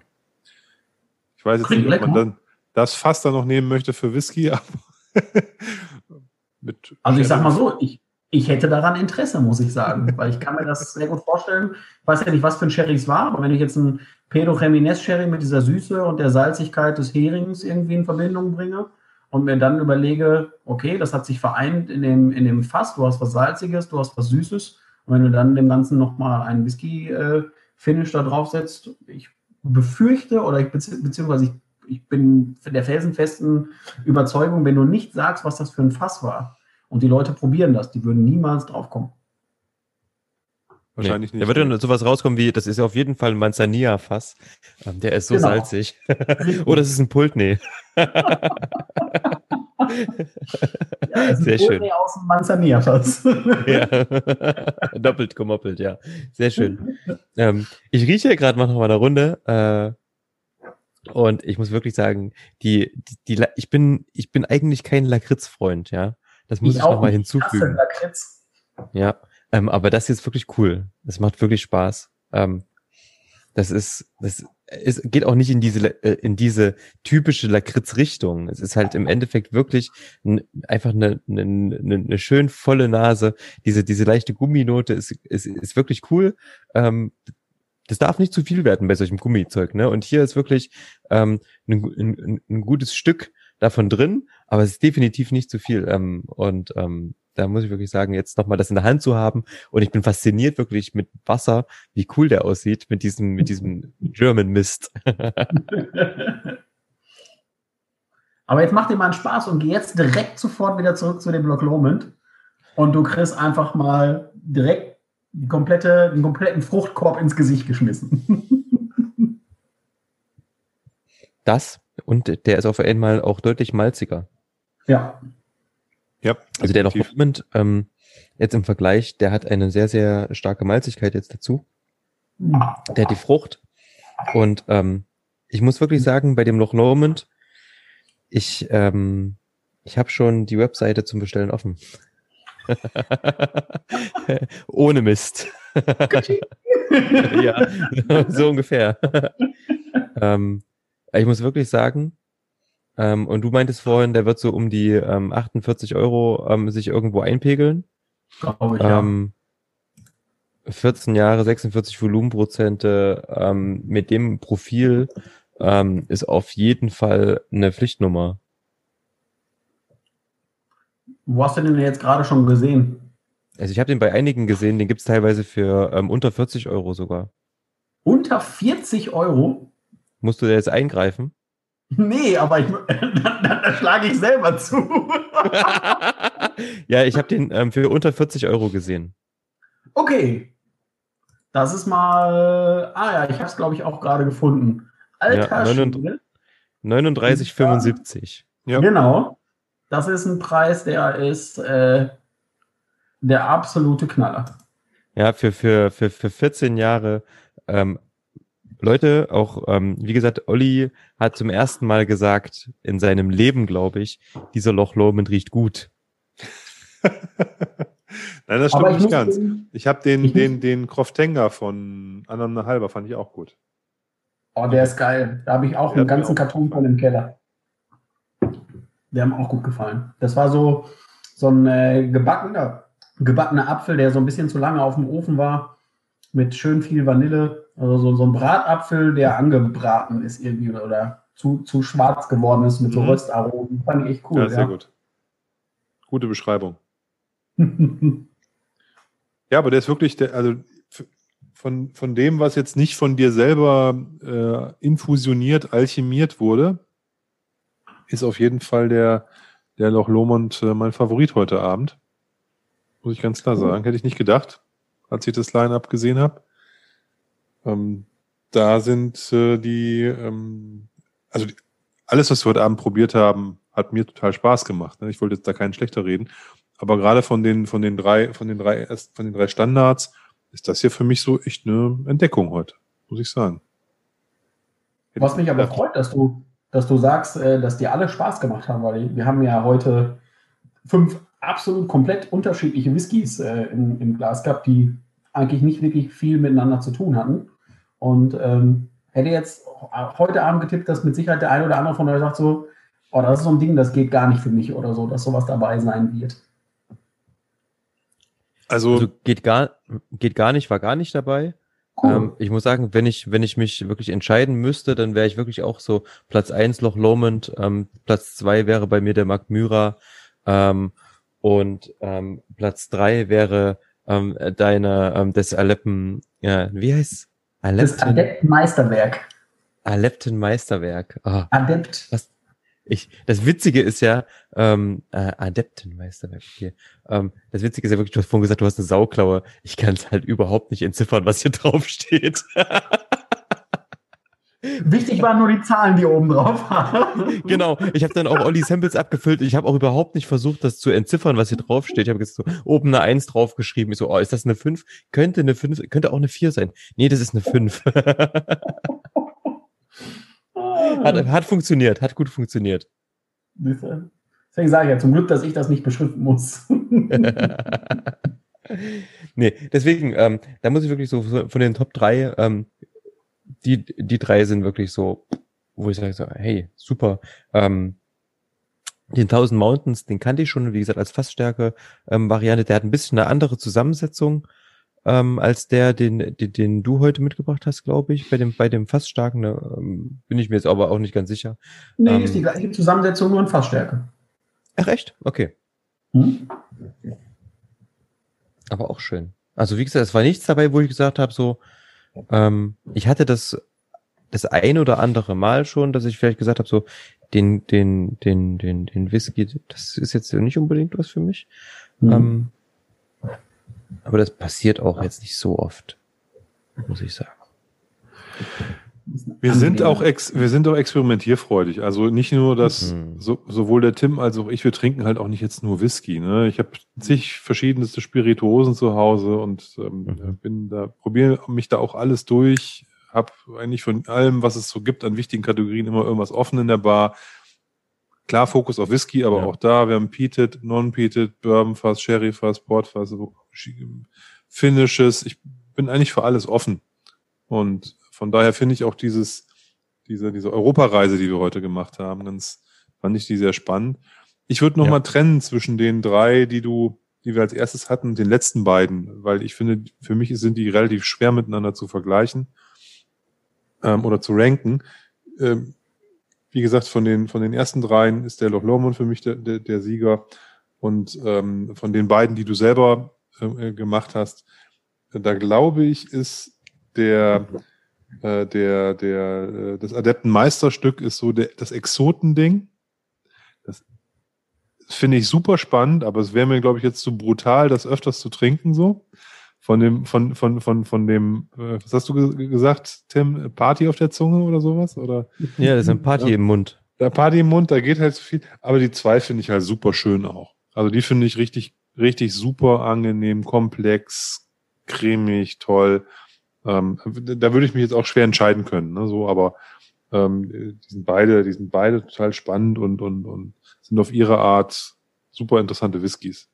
Deswegen, also top. Also so reist man gerne durch Europa. Das ist jetzt äh, hier kein Schlafwagen, wo wir drin ab, ab, abpennen oder so, ne? sondern hier geht was ab. Sehr schön, ja, der, der Partywagon. Sehr gut. genau, so ungefähr. Sehr schön. Ähm, es hat auf jeden Fall sehr, sehr viel Spaß gemacht. Ähm, vielen, vielen Dank, dass du, dass du, dass du dabei warst, Sebastian.